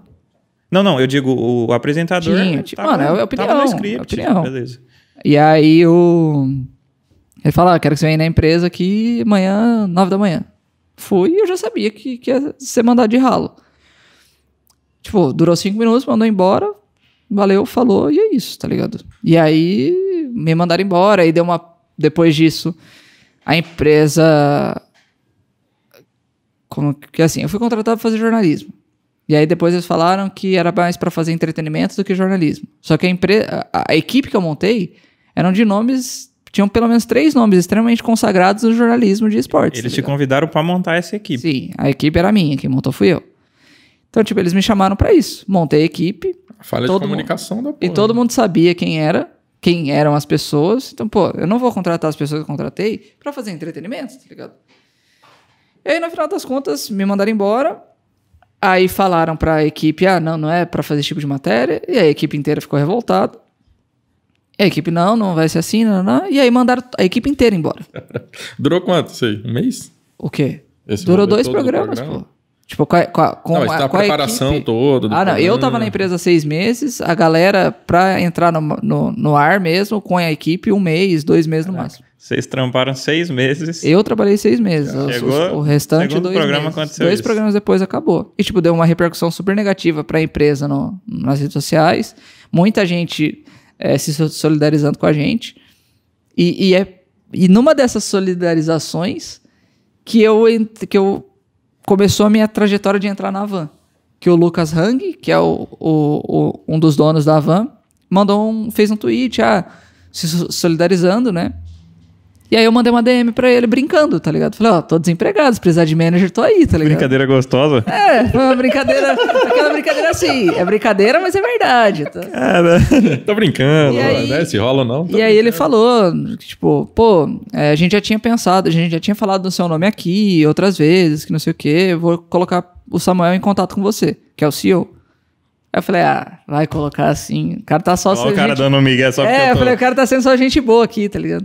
E no dia seguinte, Samuel vem falar comigo, tá ligado? Fala dele. E aí ele falou, pô, é, queria conversar, não. E aí... Mas isso foi certo. logo na... Foi logo seguido, logo... Não deu nem tempo de você ficar triste. Não, fiquei triste que foi uma bosta, né, a situação. Não, mas acho que eu fiquei 15 dias, tipo, desempregado, de fato. E eu comecei a trabalhar na van em janeiro desse ano. Mas, tipo... E tudo isso aconteceu em dezembro. Tipo, primeira semana de dezembro, né? De, de, de, roda- de sair da, da, da loading e tudo mais. O jogo virou. E aí foi rolando esse, esse tipo de situação. E eu entrei, aí nesse período que eu fiquei desempregado, outras empresas vieram falar comigo também. Um clube de futebol veio falar comigo pra gerir o projeto deles também. Me ofereceu, tipo, um salário absurdo. Acho que não era o Palmeiras não, porque ele não entrou. Se fosse Palmeiras, ia Ou dar um. Corinthians, ia né? dar um.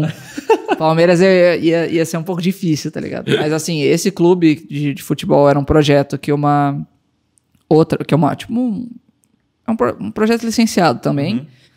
Me ofereceram um caminhão de dinheiro, tipo. dá 12 mil reais de salário. É, e eu virei e falei, só que, tipo, o projeto da Avan me passou mais segurança do que esse projeto. Falei, pô, não adianta nada eu ganhar 12 mil reais, o projeto durar, sei lá, seis meses e, e é isso. E aí eu optei pela van e, e aí deu tudo certo. Não, E é massa a que essa- trajetória, a seriedade da empresa, acho que tem um monte de coisa que pesa aí, né? Tipo, Mas é que na, na, na sua própria trajetória você já foi observando, né, algumas coisas. Tipo, no começo lá, eu não, eu não acredito que você tinha essa noção de, pô, esse projeto aí já, já vai miar. É, não, não, não. não. Né? É porque assim, foi- to- todos os projetos de, de futebol que, que entraram no esporte, acho que só o, o do Flamengo que foi bom Mas mesmo assim teve uns... e, e ainda teve uns BO, então, tipo, foi. Falei, Não, mano, não tá num histórico bom. time de futebol. Ainda não era, tipo, é um time grande, só que é um time que não tá muito bem. Falei, mano, Não é o Remo, então. Salve, Remo. mano. que nem é tá o Operário. Eu, eu tô falando, mas o Remo é muito mais conhecido que os times lá de Campo Grande. É, Eu não sei mas- qual que é a métrica lá. Operário, uma vez ficou em terceiro no Brasileirão. É, o tem um- operário e o comercial Um recorde que assim. Em na 78. Década de, é, década de. Final da década de 70 Na e época início de do 80. disco voador. Do disco do voador do Morenão. Morenão, exatamente. Caraca, será que era um ET que jogava no... no- O jogo virou certeza. do DT. Tinha o famoso. O ET viu como que a, a região tava carente e falou, vou fazer uma, uma boa campanha lá. Vou dar força pra esses caras. Aí depois ele foi se escondendo no mato em Corguinho e virou ET Bilu. ET. Famoso ET. O ET Bilu tá convidado também pro jogo. Viu? Aí eu lembro que teve. Depois disso, teve lampejos do comercial. Que ia os clubes jogar a Copa do Brasil lá em Campo Grande. Foi São Paulo, foi Palmeiras. Eu lembro que o comercial. Eu não lembro se empatou ou se chegou a ganhar do, do, do São Paulo. Se empatou, do, é vitória. do lendário Empatou, Pedrinho. Maradona. Fez, fez uma, uma puta de uma partida lá. Eu lembro desse rolê, acho que mais foi pouquinho também, né? Oi? Eu moro. O meu pai morava perto do Morenão. Uhum. Então era mó rolezão quando tinha esses jogos, assim. Morenão, sim, o lotava. maior estádio universitário, do- da América Sim. Latina, né? Galáxia. Fala de Campo Grande. Morenão. É isso. E aí ficou de fora da Copa pra Cuiabá. Essa Viu? É decisão por isso aí, que eu ó. fico puto. Essa decisão Viu como, aí, tipo assim, sim. tem, tem Campo Grandense que cagou pra isso. E eu fiquei puto. Ai, Não, é que essa decisão aí com certeza tem coisa errada aí, porque não é possível. tem. É que assim, eu não, é que se eu falar o nome do cara, é capaz de eu. eu- Qual que é a sua análise? Sem falar o nome do cara. A minha análise que é totalmente politicagem. O Brasil inteiro. É isso. Futebol Tipo, ou não futebol? Uma por causa de grana. Primeiro que a Copa já de foi grana. politicagem. É que assim, sem falar o nome do cara, é só você pensar nos nomes que envolviam isso na época. Sim. Então, tipo, quem era o cara que é tido como o maior produ- produtor de soja do Brasil? Isso. Então, pronto. Aí já. É, na época tava também muito no, no hype, né? Então, E tava. Se não me engano, ele já tava na carreira política dele também. Então, aí já viu. não, fora tem toda uma questão também de, de eleitorado, é, tamanho da população, tipo algumas coisas assim que os caras naturalmente já levariam em conta. Sim. Entendeu? E pega toda esse, essa força individual Não, de mas algumas pessoas. logisticamente, Campo Grande era a melhor, melhor opção. Não, é isso. Tecnicamente, se você for analisar, 90% das decisões do Brasil tem que mudar. Sim. É, aí alguém vinha, vinha encher o saco, eu falava, não, é que se fosse Campo Grande a gente ia usar o dinheiro pra construir hospitais. Por isso que a gente não aceitou, fica lá com o estádio na Ia ser hospital de campanha no, nos dias de hoje. isso que ia acontecer. É verdade.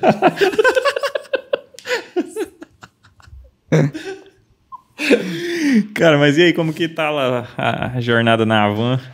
Cara, é, é o que eu falei. é, eu me deparei com um profissionalismo absurdo. Você já admirava o projeto dos caras antes. É, os projetos eram ambiciosos, ambiciosos pra caramba. Assim. Os caras tinham um projeto de ter o maior CT, né, da América Tinha projeto, Latina, não, a gente tem o coisa projeto e vai acontecer. assim. É esse de 1.200 É, é, que um você tá projeto falando, de- é esse mesmo. É, é que vai ser aqui em São Paulo. é, que a nossa ideia é que todo mundo more, todos os times morem ali. Não vai ter um espaço de alojamento, obviamente. Cada jogador vai ter o quarto dele. Como se fosse tipo uma concentração do, do futebol.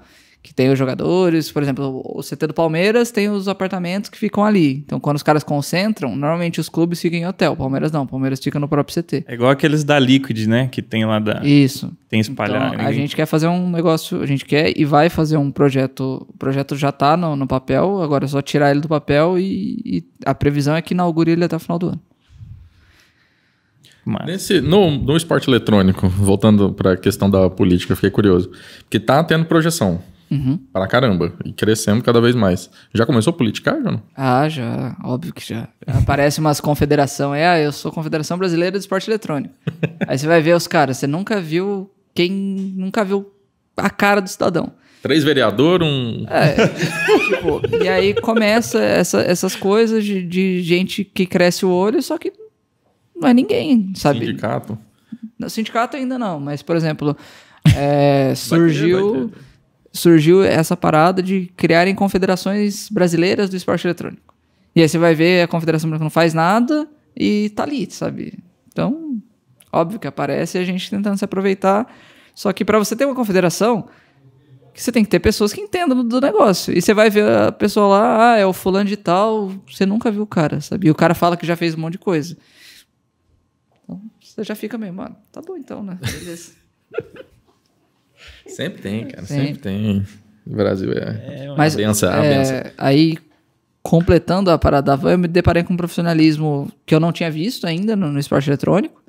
É, na minha primeira reunião, como diretor de esportes, eles chegaram para mim e falaram: olha, esse aqui é o seu budget, esse é o seu orçamento para tal modalidade, esse é para tal modalidade, esse é para tal modalidade, e esse aqui é para possíveis no, novas modalidades que a gente pode trazer. Mano, é a primeira reunião. Eu tenho orçamento. É só trabalhar, tá ligado? É só tirar do papel. E é assim que eu cheguei. E é uma coisa que você nunca, nunca tinha acontecido Não. desse jeito. Não, não. Então, é, o que acontecia? E aí a, a organização já tinha interesse em entrar no cenário feminino. Eu cheguei e eu consegui trazer, tirar do papel isso. Então a gente contratou um time de CS feminino, um time de Valorant feminino, uma jogadora de Hearthstone. Então tudo isso Mas tem eh, no, no cenário de torneio, campeonato e tal, é separado? Tipo, feminino, é masculino? separado. Tipo, tem, Tem alguns uns que no Hearthstone é até É, no, no, no Hearthstone joga todo mundo contra todo mundo. No CS tem os campeonatos femininos e tem campeonatos que pode. Não existe uma regra, né? Tipo, É, aqui não. só joga masculino, mas tem os. No- nos femininos existe a regra, só times femininos jogam. Mas, por exemplo, em, em outros campeonatos, qualquer time pode jogar. É, no Valorant, a mesma coisa. O que a Riot fez foi uma sacada sensacional. E é por isso que tem muito time investindo no Valorant feminino. Porque, por exemplo, no CS, Riot é a empresa que é dona do League of do League Legends, of Legends, do Valorant e por aí. Então, o que acontece? No CS, por exemplo, se tem o Major. No classificatório do Major, eu, eu hoje na Van tenho um time de CS masculino e um time de CS feminino. No classificatório do Major, os meus times não, não podem jogar o mesmo classificatório. Então, tipo, já fica meio, pô, foda, né? Eu tenho que optar por um time pra jogar ali. E no Valorant, é, já é diferente. A Riot vira e fala, não, você tem um time feminino? Os dois times podem jogar o Qualify. Então, tipo, eu não preciso escolher e isso abre é, possibilidade de investimento para que eu consiga investir e ter todo mundo no, no mesmo patamar, vamos dizer assim. Então, tem os campeonatos femininos, só que elas não são é, privadas de jogar os qualifies porque o outro time já tá jogando, entendeu? Nossa. Então, é isso que fez a galera abrir o olho e tá investindo nisso também. É um, é um cenário que tá, é novo, né? Do Valorant, Valorant e é já começou com feminino começou totalmente- maior é que assim, qualquer outro que já tá cenário feminino, com certeza. Eu acho que o Valorant é o, é o cenário mais... Tem um ecossistema melhor pro, pro, pro cenário feminino. Muito bom. Drunk Drunk Canvas. Canvas.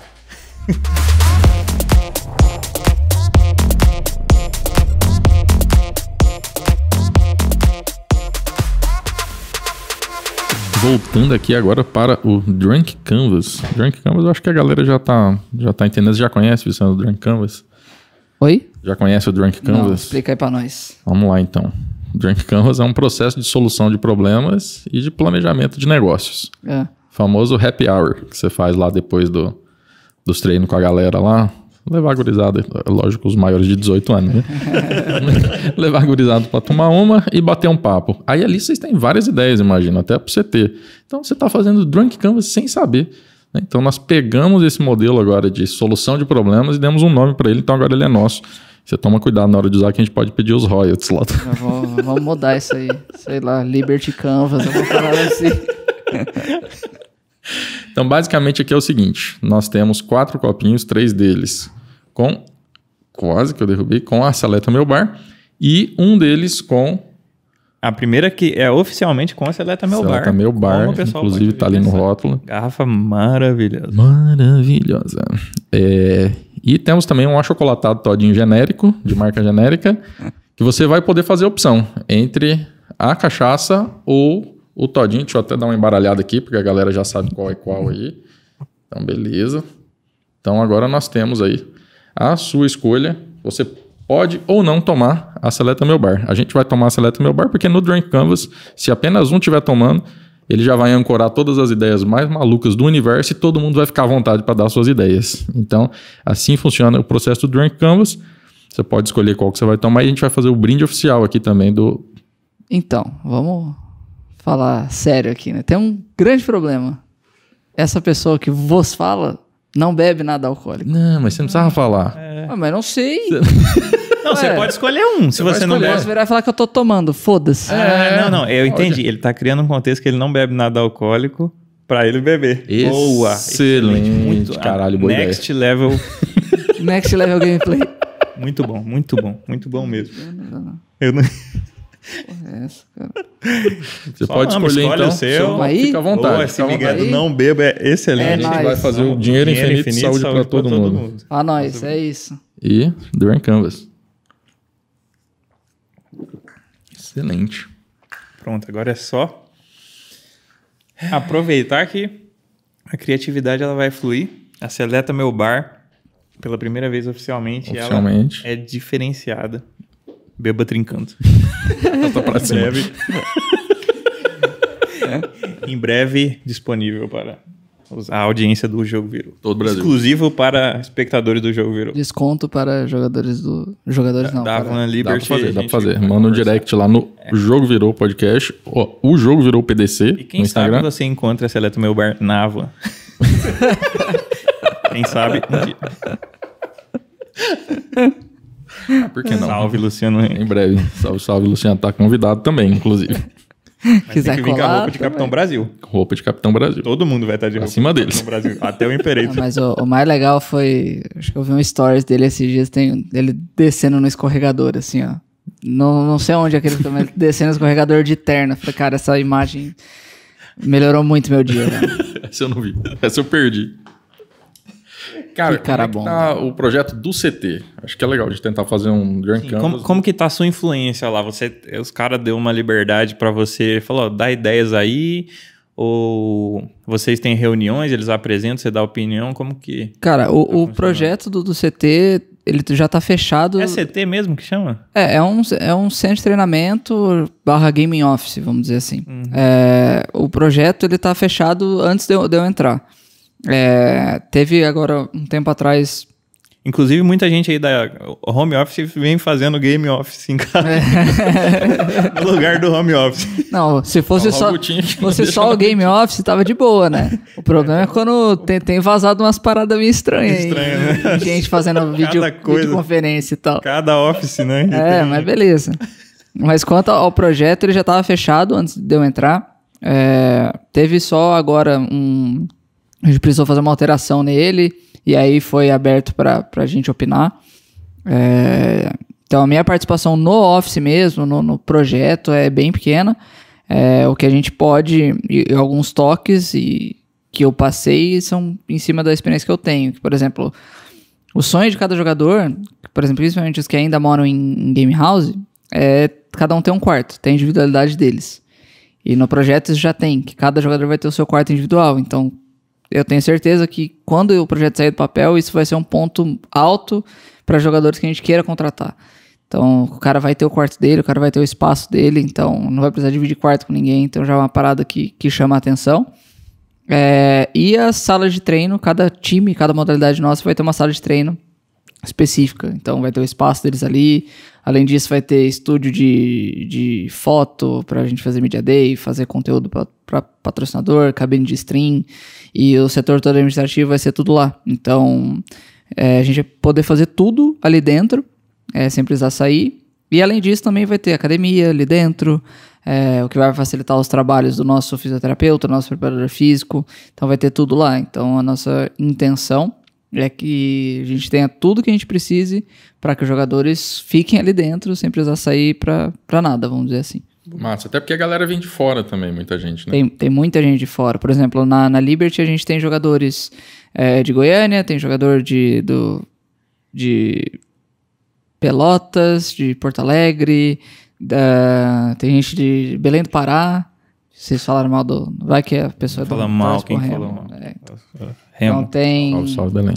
tem muita gente Nordeste, né? Segundo. que não é de São Paulo.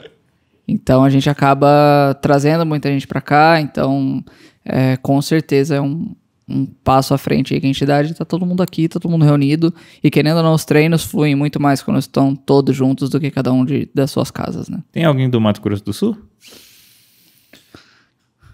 No Além meu, na, na Van Liberty não, E na- do Mato Grosso? tem, também não. Ah, então tá. Não, o, Não, bom, tem, o bom é tem, não, tem, não tá tem, perdendo. Mato Grosso tem, É, Infeliz, tem. Não. Infelizmente, Ó, ó, então, é, uma ideia já do Durham Canvas aqui é você trazer um talento do Mato Mas Grossense. tem que lá. aparecer, né? É, O Dylan, o Dylan mexia com essa parada. Não tem ninguém lá que você consegue indicar, cara? eu, eu, Ah, eu mano, só, esses cara- eu só queria ter a Não, experiência. vou dar, dar uma farpada aqui. Esses caras, tipo, eu parei de jogar Dota, tá? Vou tomar sozinho. Parei de jogar Faz Dota. esse todinho. É o Todinho, né? Eu gosto do Todinho. Só pra... Parei de jogar Dota. Aí depois de três anos fui jogar Dota. Fiz lá a MD10 pra calibrar meu elo. Meu elo era maior que dos caras. Ah, mas é que Perdi você, as 10 partidas. você é muito bom, né, cara? Eu falei, mano, o que que tá acontecendo aqui, velho? 30 anos sem jogar. 30 anos sem jogar. Perdi as 10 Mas então, partidas. eu acho que tem um segredo aí, porque sempre que eu fico um tempo sem jogar e volto, eu tô melhor. Eu acho que é quanto mais tempo você. Pra nós, Olha. mortais, né? Pra nós mortais é. Pode ser. E, e outra, quando eu faço drunk gaming também, eu me saio melhor. e é muito engraçado. Caralho, isso é uma boa ideia também. Mas Drunk lá de, de Campo Grande, eu não... Acho que tem o Goku, né? Que Goku, Goku. É, que é... Aquele que. Foi campeão brasileiro. Que, o- que o pai dele... Inclusive, eu conheci o pai dele. Jogou o Mundial, né? Você Foi- conheceu ele pessoalmente? É, é, a Clicks Point, Uma lan house durante de Campo Grande. foi muito tempo Tradicionalíssima, né? LAN de lá, era do, do Nelson, que era pai do, do Goku. Foi o, o pai dele que faleceu no acidente. Sim. Então, tipo, e eu conhecia eles porque eu passei a minha vida inteira jogando na Clicks Point. Então, eu conhecia ele, conhecia a Denise, que é a Já conhecia esposa o Goku, dele, então. Conhecia o Goku desde pirralhinho, assim. Era o Gohan, então. É. então, tipo, Era o Goku pequenininho. eu lembro É, de, de Dragon Ball, passagem da bebê, gente fazer bebê. corujão, que a Denise não deixava o Goku fazer corujão porque ele era muito novinho, só que ele acordava, tipo, 5 da manhã Ele fazia Pra- o corujão de dia, pra pegar o, o resto do, do corujão, pra jogar com a galera que... E A não última hora do dormia porque tava ansioso, então dava na mesma, no fim das contas. E casa- aparentemente deu bom. É, a, casa, a casa deles era no fundo da Lan House.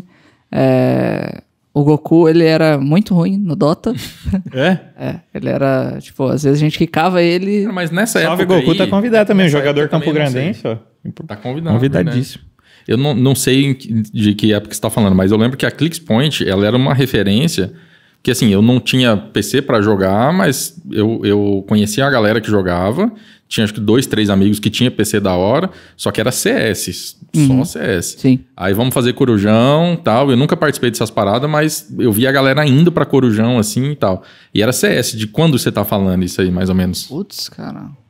Tipo, porque Dota já. Que eu, eu acho que Dota já era na época que eu tava na faculdade, tipo, de 2007, É, 2008. não, o Dota já vem um pouquinho antes, acho que 2005, 2006 já, já, já rolava. Mas, é, obviamente, o, jogo de, de Lan House que todo mundo lembra é o Counter-Strike, né? Não, não Sim, tem muito o que fazer. virava a noite Eu pra- cheguei a jogar muito Counter-Strike lá também, só que eu nunca, nunca fui bom nem nada, então... Mas já era sempre polarizado, né? Era CS, Dota, às vezes Warcraft e ficava nessa. A galera jogava muito Mu, Aquela época de Lan House, você podia xingar tudo o cara e foda-se. foda-se, acontece. Não saía nem no soco porque era, era coisa do jogo. É, não saía no soco na tua vila. Não, às vezes, na às minha- vezes Não, na minha saía, às saía vezes... só no tiro, né? Trocar soco com o José Abrão, você tá maluco? é velho oeste, cara. É só tiro. Cara, pior que eu, eu gostava dessas paradas, cara. Eu gostava, mas não, nunca imergi na, Uhum. no negócio. Ele tinha, um- tinha um chegado meu que ele comprou é, um PCzinho assim da hora, só que ele jogava na época, acho que nem era Dota ainda, era Warcraft 3. Era Warcraft parada 3, era de, acho que o jogo de construir base. Eu sou lá, muito então. tiozão de, de esportes, assim. Tiozão, porque na época que não existia Hoje ele esportes. só joga Free Fire. É o Frifas, mané. E que doideira esse Free Fire, né? O negócio estourou. Cara, do- é o, o jogo que mais tem audiência hoje é o Free Fire disparado, assim. Não, você vai ver, tipo, os caras.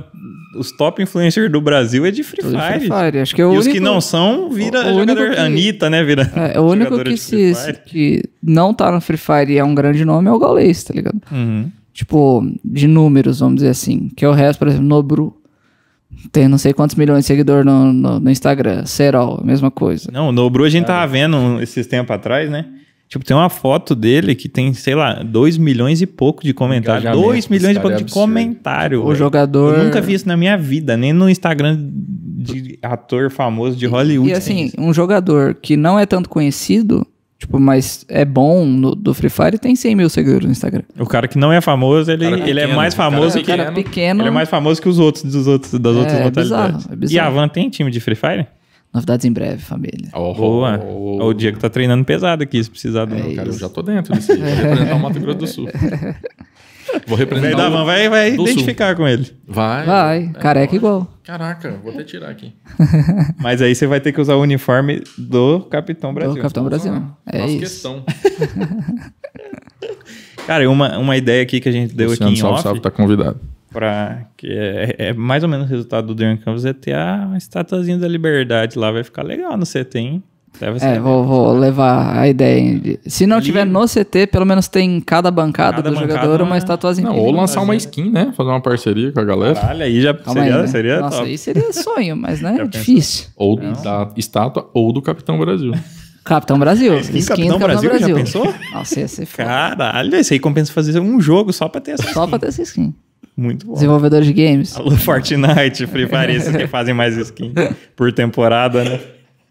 Depois de Alok fazer sucesso no mundo, vem aí Capitão Ó, Brasil. galera, a ideia do Drunk Canvas é ter ideias inteligentes, tá? Só deixando Não isso é, bem claro. não é. Não tem. A ideia do Drink Canvas é soltar todas as ideias Soltar bostas um que bosta, aparecerem. É, entendi. porque aí você vai Porque juntando uma na outra, em algum momento dá. É, é- é aquele lance da, da conversão. Tá? Se você nunca vai. Se você nunca chuta a bola pro gol, você não vai fazer gol nunca. Se você chuta 50 vezes, E talvez você faça duas, tá safe. um. Não é? Justo. Pronto, esse é o É, essa é a ideia. Boa. Sem falar- Inclusive, um- uma ideia do Durham Canvas é de você talvez levar o Durham Canvas pra dentro da van, porque pode ter uma oportunidade ali em que os caras, eu não sei se Já eu não sei existe. se é um- Uma empresa desse tamanho, ela não existe sem Drink Com Canvas. certeza, mas ela formalizar, entendeu? Ela poder expandir, que nem. é, po- Pode ser que, o- que os caras façam e eles não queiram fazer na frente do Vicenço.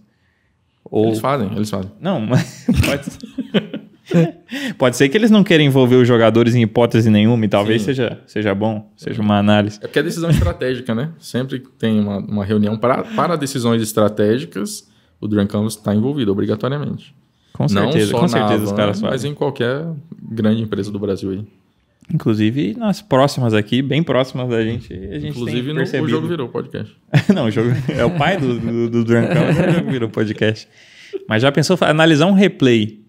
Bêbado. Não, no bêbado. O é, processo de Drunk no processo de drunk, bêbado já é uma etapa. A mais, assim. É, é tipo. É quando perde a passou, linha, entendeu? assim. Exato. É. Justo. É, você já, já perdeu o foco, entendeu? O Drunk você continua no foco. Se fizer um drinking game, enquanto Drunk- vê o, Game. o replay. Drinking, drinking, eu acho que é meio fraco. Drinking. Não, então, é porque aí já vai, vai, vai ficar meio estranho, né? Tipo, o pessoal vai, vai ficar colocando culpa em outras coisas. Vai, acho que vai ter uma associação negativa. Então, acho que tem que ser mais na hora do planejamento, de assistir o replay, entendeu? Justo. Talvez depois de uma derrota que o cara, ele tá um pouco... Ele precisa de alegria e ele Extravasar, precisa, né? é, ele precisa dar uma extravasada. O Gal podia fazer. Talvez.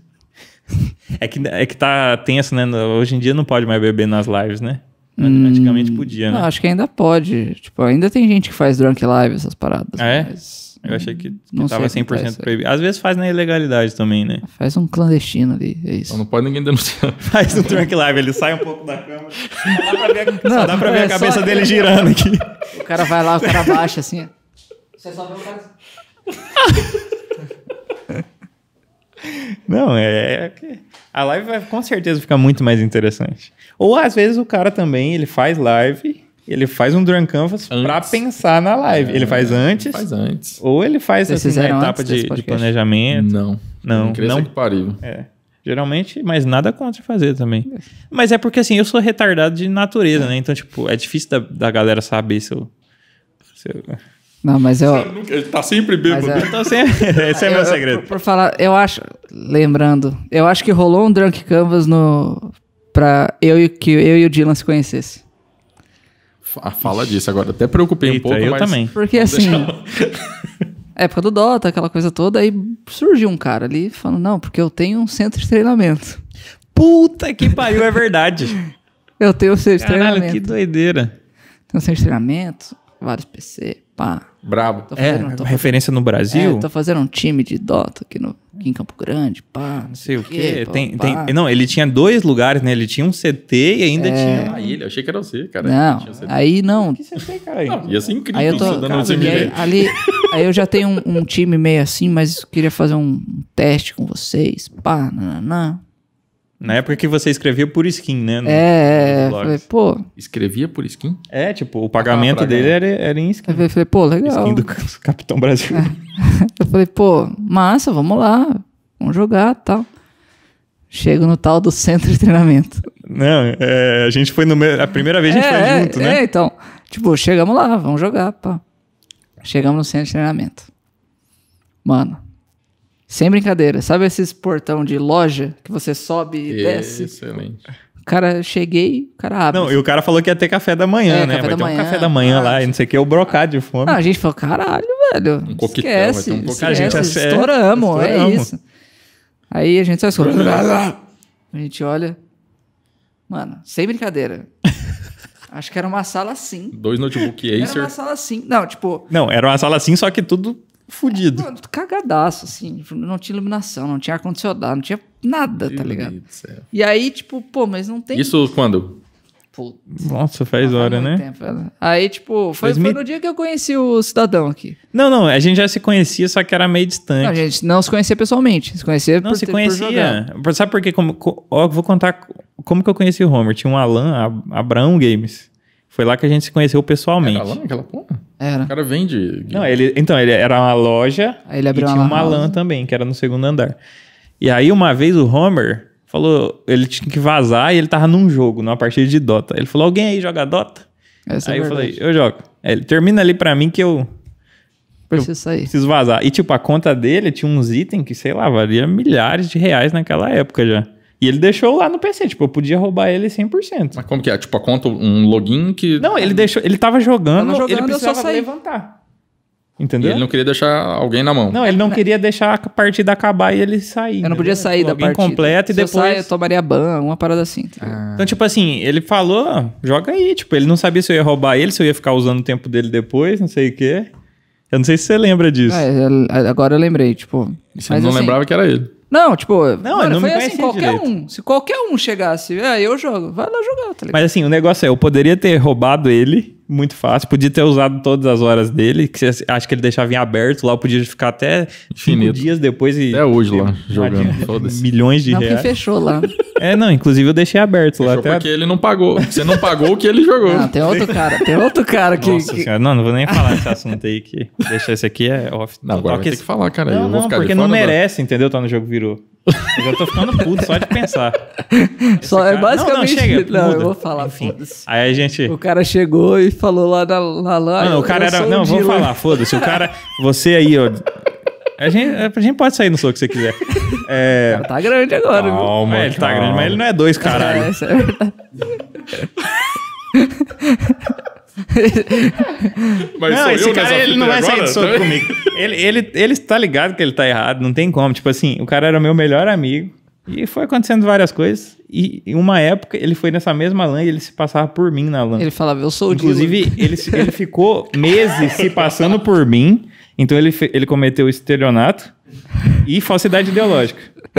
Ele se passou por mim, mas ele não só se passou por mim pra usar lá e deixar dinheiro da minha conta, como ele se apresentava pros outros como Dylan. Uma vez ele pegou um relógio de uma menina e aí ele falou: Ah, gostei do seu relógio, me empresta. Deixou. Aí, de repente, eu feliz em casa com a minha vida tudo tranquila. Chega uma mensagem de um cara lá dessa LAN: Dylan, cadê o relógio da fulana? Eu falei, Aí, oi? enfim, corta a cena, eu descobri que o cara tá se passando por mim, Usando o tempo dele, usando, usando a o meu conta tempo, dele. falando que era Conhecido, eu. assim, tipo, brother. A melhor amigo dele. Cara, era, era um cara que era, Vivia na tipo, casa meu- dele. minha Ele mãe considerava você. ele, Ele como... queria ser você, cara. Ah, só pode. Sua mãe considerava ele como filho. Como Como, você é filho único. Sim. tipo, era, era a minha mãe era o irmão que eu não tive, entendeu? Ai, ai. Aí Mas, é, isso. enfim. Caralho. Mas aí, enfim, vol- cada um com as suas coisas. né? Voltando pro, pro negócio, a gente chegou nesse lugar, cara, tudo cagado. Os PC, tipo, não, tinha que ser. Teori, ele falou que ia rolar um 5x5 com o time dele e com um time nosso. É, o time dele, tipo, era o time... Era, o- era é, o, os caras pica. era o Ultimate Challenge, É. né? Aí você voltou pro CT lá, o CT zoado. É, aí beleza. Que foi onde a gente começou a conectar que mais. vai ter 10 pessoas, 10 PC lá, que não sei o que. Mano, a gente ia ver os PC, tipo, sei lá, acho que o cara quebrou 35 PC pra juntar em 10, tá ligado? E aí, não, tem que buscar fulano de tal que vai trazer o PC também. Não. Mano, uma desgraça, desgraceira, tá Era um cara visionário, ele tava fazendo MVP. Desgraceira. Aí chegamos, café da manhã, não tinha. Beleza. Um esse- cafezinho com um copo de Nada, nada, nada. Aí, não, a gente vai pagar o almoço. Beleza, pagar o almoço. Aí chegou, Ah, vamos mandar uma marmita aí. Aí tiveram uma marmita pra duas pessoas, tá ligado? Meu Deus. Mano, Excelente. olha, Cara, era uma doideira. A- o cara colocou uma expectativa do caralho Não, a na gente gente. pensa, caralho, o cara ele pra- falava tô como pros- não, porque minha mulher é advogada É. e a gente já tá trabalhando aqui. A gente tem- já tem uma estrutura que é caralho. uma das top 3 do Brasil. A gente é um dos únicos times que tem um CNPJ montado e não sei o quê. O cara vendendo um sonho mesmo, tá ligado? Mano, a gente chegou lá, falei, caralho, tô, é o CT da Liberty, já existia cinco anos atrás, tá ligado? Aham. É, pelo que ele falava, é. Porra! E aí a gente jogando, e, e aí virou meme esse, esse CT. tá? Cara, e tipo assim, o cara, ele claramente era retardado, porque ele falava tudo isso E e, ele ele lá dentro, depois que a gente tinha dele. visto a coisa, ele continuava falando como se fosse aquela mesma coisa. Ele, ele, Ele- tinha visão. Vocês não tinham. Mas, mano, aí, tipo, aí ele falou que, o- que o time dele, né? Não, porque o meu time tem uns não sei quantos K de MMR, porque os caras são bons, que não Cara, sei o quê. Ranking. É um Ca- ranking. ca- tipo, quantos mil de. Era um ranking que ele falava. Aí, não, porque eles têm o chega- maior aqui de Campo Grande, que não sei o que. Tá bom, né? Beleza. E assim, teve vários campeonatos de Dota em Campo Grande. E, tipo, acho que, sei lá, se teve 15 campeonatos, meu time ganhou 13. Então, tipo, bom, os caras é Panelinha. pica, vamos lá. Era uma panela mesmo. A gente ia pra ganhar, não ia pra fazer amigo, tá ligado? Aí chegava lá e jogava, pá. E bom, tem o time dele. Mano, a gente foi jogar com os caras, os caras não sabiam clicar, velho. Tipo, os caras não sabiam clicar, sabe? Eu falei, velho. Ah, Caralho, velho. Aí eu não lembro mais nada, tá ligado? Acho que a minha última lembrança era isso mano, aí. era Ah, não, isso. aí, é. tipo, aí te- a gente Trauma. teve que misturar os times pra não ser perda de tempo, tá ligado? Então, tipo, era- e assim, aí o que aconteceu? Mas vocês ficaram lá, tipo, os computador bosta? tarde. Cara, tipo, era tarde. do outro lado da cidade, tipo. é- Nossa, era um, Ah, bizarro, desgraceiro, bizarro. desgraceiro. Eu nem lembrava dessa porra. Aí, tipo, e aí foi aí que a gente, tipo, começou a realmente se conhecer mais, tipo, de criar amizade e tudo mais, tá ligado? Mas olha, se um dia alguém chegar, ter um centro de treinamento e me levar pro... Qual bairro que era, você lembra? Nossa senhora, nem sei. Nem era bairro aquilo, né? Mano, sei lá, e me leva pra um bairro quebradeiro, eu falei, mano, não. Cara, falou, mano, vamos fazer lá no pior bairro que tem? Manda uma foto, manda uma foto antes. É, devia ter falado isso. É, que. Mas, mano, quando ele abriu o portão de correr, assim, eu falei, não, não é possível, cara. Eu tava entrando numa garagem, tá ligado? Eu falei, velho, eu voltei pros primórdios do esporte, tá ligado? Deve ser o cara que tem um salãozinho comercial na frente da casa dele, tá parado, né? Cara, e sei, aí. vou investir num negócio É uma promissor. doideira. Enfim. Não, mas aí. É, aí foi aí que, tipo, a gente se conheceu na LAN, aí a gente se, se aproximou. Eu lembro que ainda você foi fazer o convite, eu acho. Tipo, você. fe- é, o cara falou com você, e aí você fez o a convite pra gente. É, pra ir lá. Então a culpa é tua. Que f- a culpa é minha de ter acreditado no, no imbecil. não, mas é o cara. você, Não, eu não vou o culpar o Wagner? Homer, eu e o Wagner só, de- É. da nossa turma lá. Eu não vou culpar o Homer, porque do jeito que o cara vendia. Cara, Mano, se o cara, ó, se o cara é- falasse mais uma hora comigo, ele comia meu cu. não tem o que fazer, velho. Caralho. E Drunk Canvas. Ainda bem que Drunk ele... Canvas tem esse lado também, mas. esse lado revelador. É isso aí. Quantas horas você falou com ele, só pra eu saber? Hã? Nada? É, Não, eu falei pra você, dez- cinco minutinhos só. O máximo que eu fiz foi ele dar um tapinha no meu ombro e acabou a parceria. Broderagem. foi aí que nasceu a broderagem, né? Ah, foi, com certeza. que olha. Mano, bizarro. Ainda bem que era a Dota, né? A Dota. farpadinha. Não, essa piada nem funciona mais hoje em dia. O LoL já Eu não atropelou entendi. o Dota. É porque. ah, Enfim. Tinha uma piada na época que o Dota era jogo de macho. É que o Dota era jogo de cara mais velho. é. O cara mais velho, ele vai arrumar uma brincadeira pras crianças. Pra zoar as Pra crianças. zoar as né? crianças. Ficava louca. Né? Agora não, agora todo mundo é Todo mundo velho. As crianças ficaram velhas também. LoL aqui no Brasil é E muito as crianças maior. jogam Free Fire. E as crianças jogam Free Fire. Então o Free Fire agora é jogo de... Não, só que o Free Fire é pica. Entendi. É, a diferença é que o Free Fire é, pica. É, a diferença é que o Free Fire é. O Free Fire é maior o cara que tudo, dos tá Rockstar, entendeu? Não tem como a gente Não, o zoar os caras. ganhou. Não, imagina a gente zoar um maluco o cara tem gosta 100 de Free Fire, ele chama a tropinha dele no grupo de WhatsApp, de, do grupo de Telegram de um milhão de Salve, pessoas. salve, galera do Free Fire aí, ó. Porra, Free Fire no jogo virou com emergência. Quem que a gente chama do Free Fire? A gente tem que chamar alguém de maior pra fazer o Durn Canvas. Se o Nobru vir. Eu, não, eu tô ligado que, que o Nobru Não dá pra fazer curtiria. ainda. Daqui uns 4 anos a gente Não, consegue. eu tô ligado que o Nobru curtiria tomar a seletinha meu bar. Mas aí ele, a gente vai ter que oferecer só o todinho pra ele aqui. Dois todinhos. Porque o fazer. Canvas também é responsabilidade. Dá É pra isso. fazer, dá pra fazer. Dois todinhos. Mas ele pode levar uma pro pai dele lá, porque o pai do Nobru é influenciador Então, também. chamar o né? pai do Nobru, caralho. isso é- Porra, boa. Isso é, isso a é gente chama o pai do Nobru, Nobru, ele faz Dungeon Canvas, o Nobru toma um todinho. Pronto. Não, o Só- Nobru só vem a depois título- pra tomar a dois título todinhos. de, de curiosidade aqui, Hum, eu vou ver as mídias sociais, o Instagram do pai do Nobru. boa, pai do Nobru. Ih, É monstro? Ele tem. já manda, ele se- abre o story dele que ele vai falar, e aí, tropinha, toma aqui mais um dia. Mas ele joga também ou é de tabela? Joga, ele faz live, os caras, É? ele, é- ele tem ele é milhões verificado no. Instagram e ele tem 1.3 E ele é milhões empresário do. Nobru, ele é empresário do Nobru. Velho, que massa. Que E eles vieram da comunidade, né? Aqui Hã? de São Paulo, né? Na favela eles moravam, né? Ah, não sei. É, eu acho que Faço é, tem uma matéria. Caralho, foda. Foda. Não, o jogo dele virou demais. Isso é a maior lição possível da comunicação, da- do, do produto, né? Da comunicação que chega na base, né? Sim. Maior lição possível. Bizarro. Não, isso Porque aí os, fez os números do, do esporte eletrônico, eles já são... absurdos, né? Grandes. Aí vem. Aí me um chega jogo uma parada que atropela, do nada. Do nada, tipo, depois de anos, né? É, esse efeito aí, cara, é, é admirável. A galera zoa porque, tipo, é jogo de celular e Não, mas não é, é, aquela é justamente coisa, por mas- isso. Porque, por exemplo, a galera não tem condição de ter um PC bom pra jogar um, um League of Legends, um Valorant, um Counter Às vezes uma internet pilha. É, o cara vai jogar do celular. É o, o Até acessível. um pouco por isso que o Dota não se popularizou tanto, né? Porque ele é um jogo que exige um pouco mais de computador do que, tipo, Por exemplo, League of Legends, o- por e- exemplo. Não, popularizou pra caralho. Sim, não sim, escalou. Mas, então, né? não- Mas uma coisa aqui que- no Brasil, em particular, considerando esse cenário econômico e tal, Mas o próprio, por exemplo, o Wild Rift, que é o LoL Mobile, né? É, vai ser um estouro também. Porque é a mesma coisa, é o mesmo princípio. O cara e é legal um pra PC, caramba. Eu, joguei o cara uma não tem um partida PC, outra. o cara tem um- o celular, Eu joguei ele tem o o 4G mesmo, né? ali, Exatamente ele o mesmo. jogar. É. Tipo, se o cara ele não tinha PC e ele assistia e agora ele pode jogar no celular dele, você tá maluco. Imagina o tamanho que não era esse público. Então, cara, eu discordo. Fazer, da onde Monark. Eu discordo. Porque eu tentei instalar o Free Fire e não consegui instalar o Free Fire no meu celular. Não, mas aí, então, aí já é uma barreira que os Não caras é querem tão ter, acessível. entendeu? Não, o cara é- que não consegue é- é instalar tipo o Free a Fire, os caras não querem. Não, não é que eu não achei. É que aí, ó, A Thay joga Free Fire, certeza. é que aí, ó, o problema tá entre a, a, a pecinha. Não tá, não A tá. pecinha que comanda o celular, tá É que ligado? tem que clicar, ser, né? não. Tem que, É, tem que ser, apertar, né? dar quando aparece assim, instalar. Não, mas eu tô no tá ligado? TikTok. Eu tenho TikTok, então eu teria que conseguir Mas você tem que instalar fazer também. a dancinha do Free Fire pra poder instalar o Free Fire. Inclusive, eu, eu, Tem um- será que tem um eu filtro me arrisco a dizer que o Free Fire é de uma empresa chinesa, né? Da Garena. É. É. Eu me arrisco a dizer que o Free Fire nasceu num Drunk Canvas. Tô muito certo disso. Eu quero ver alguém me provar que não. Tudo que tem Hein? relevância Tudo que gigantesca nasceu no Pergunta pro. Cadê o Luciano? Só não tinha Vamos nome ainda. pra ele se a Havana nasceu. A Estátua da Liberdade com certeza nasceu. Talvez não no- tenha no nascido, mas toda a projeção é influência, impossível né? sem algum Drunk Canvas. Não tem como o jogo virar sem o Drunk Canvas. Que nem, por exemplo, o Homer é um cara que geralmente ele não bebe. Não sei se hoje ele bebeu ou não. Mas já fez Drunk Canvas. aqui. Já fez. A Algum ele já fez.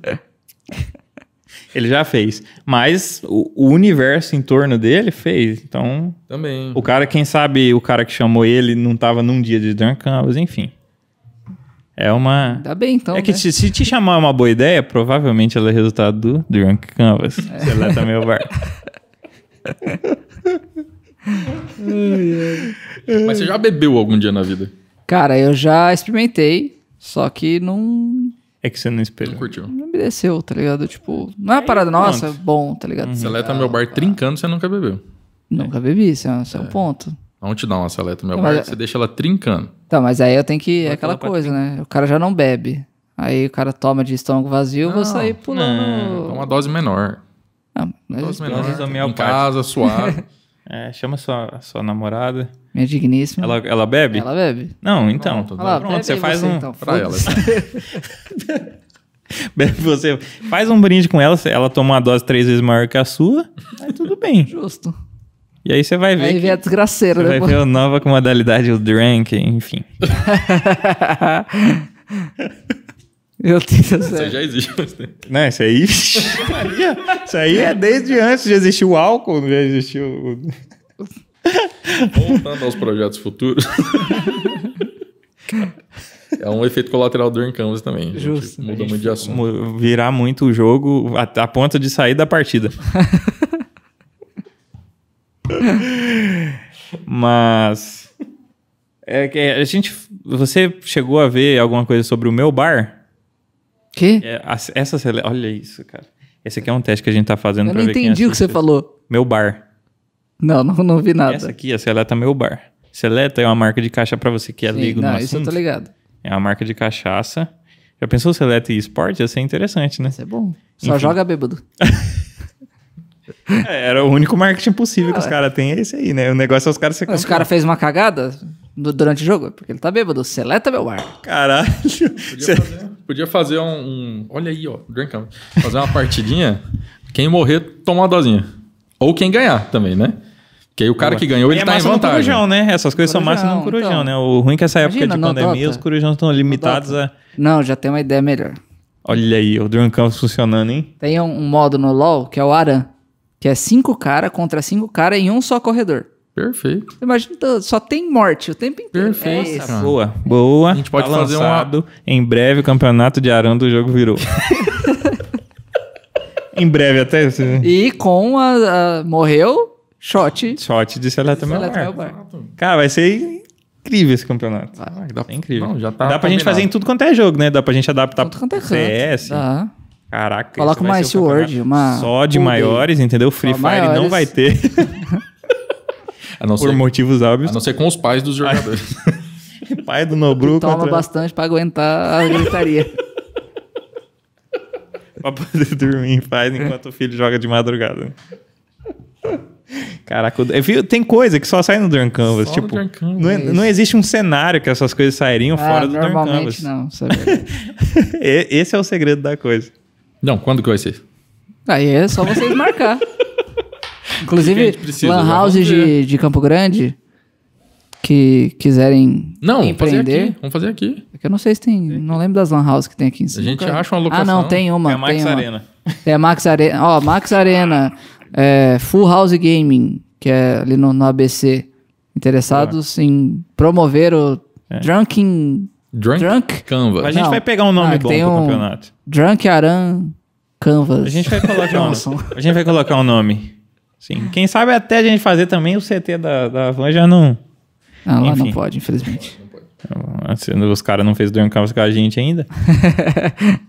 então, mas voltando, o meu bar, ele é um bar que a gente vai fazer que ele existe é, na nossa cabeça. Ele ainda não existe o local físico dele. Até porque E a pandemia e tudo É, mais. exato, é até ruim, né? A gente Fica até, um pouco. até ruim de fazer, né?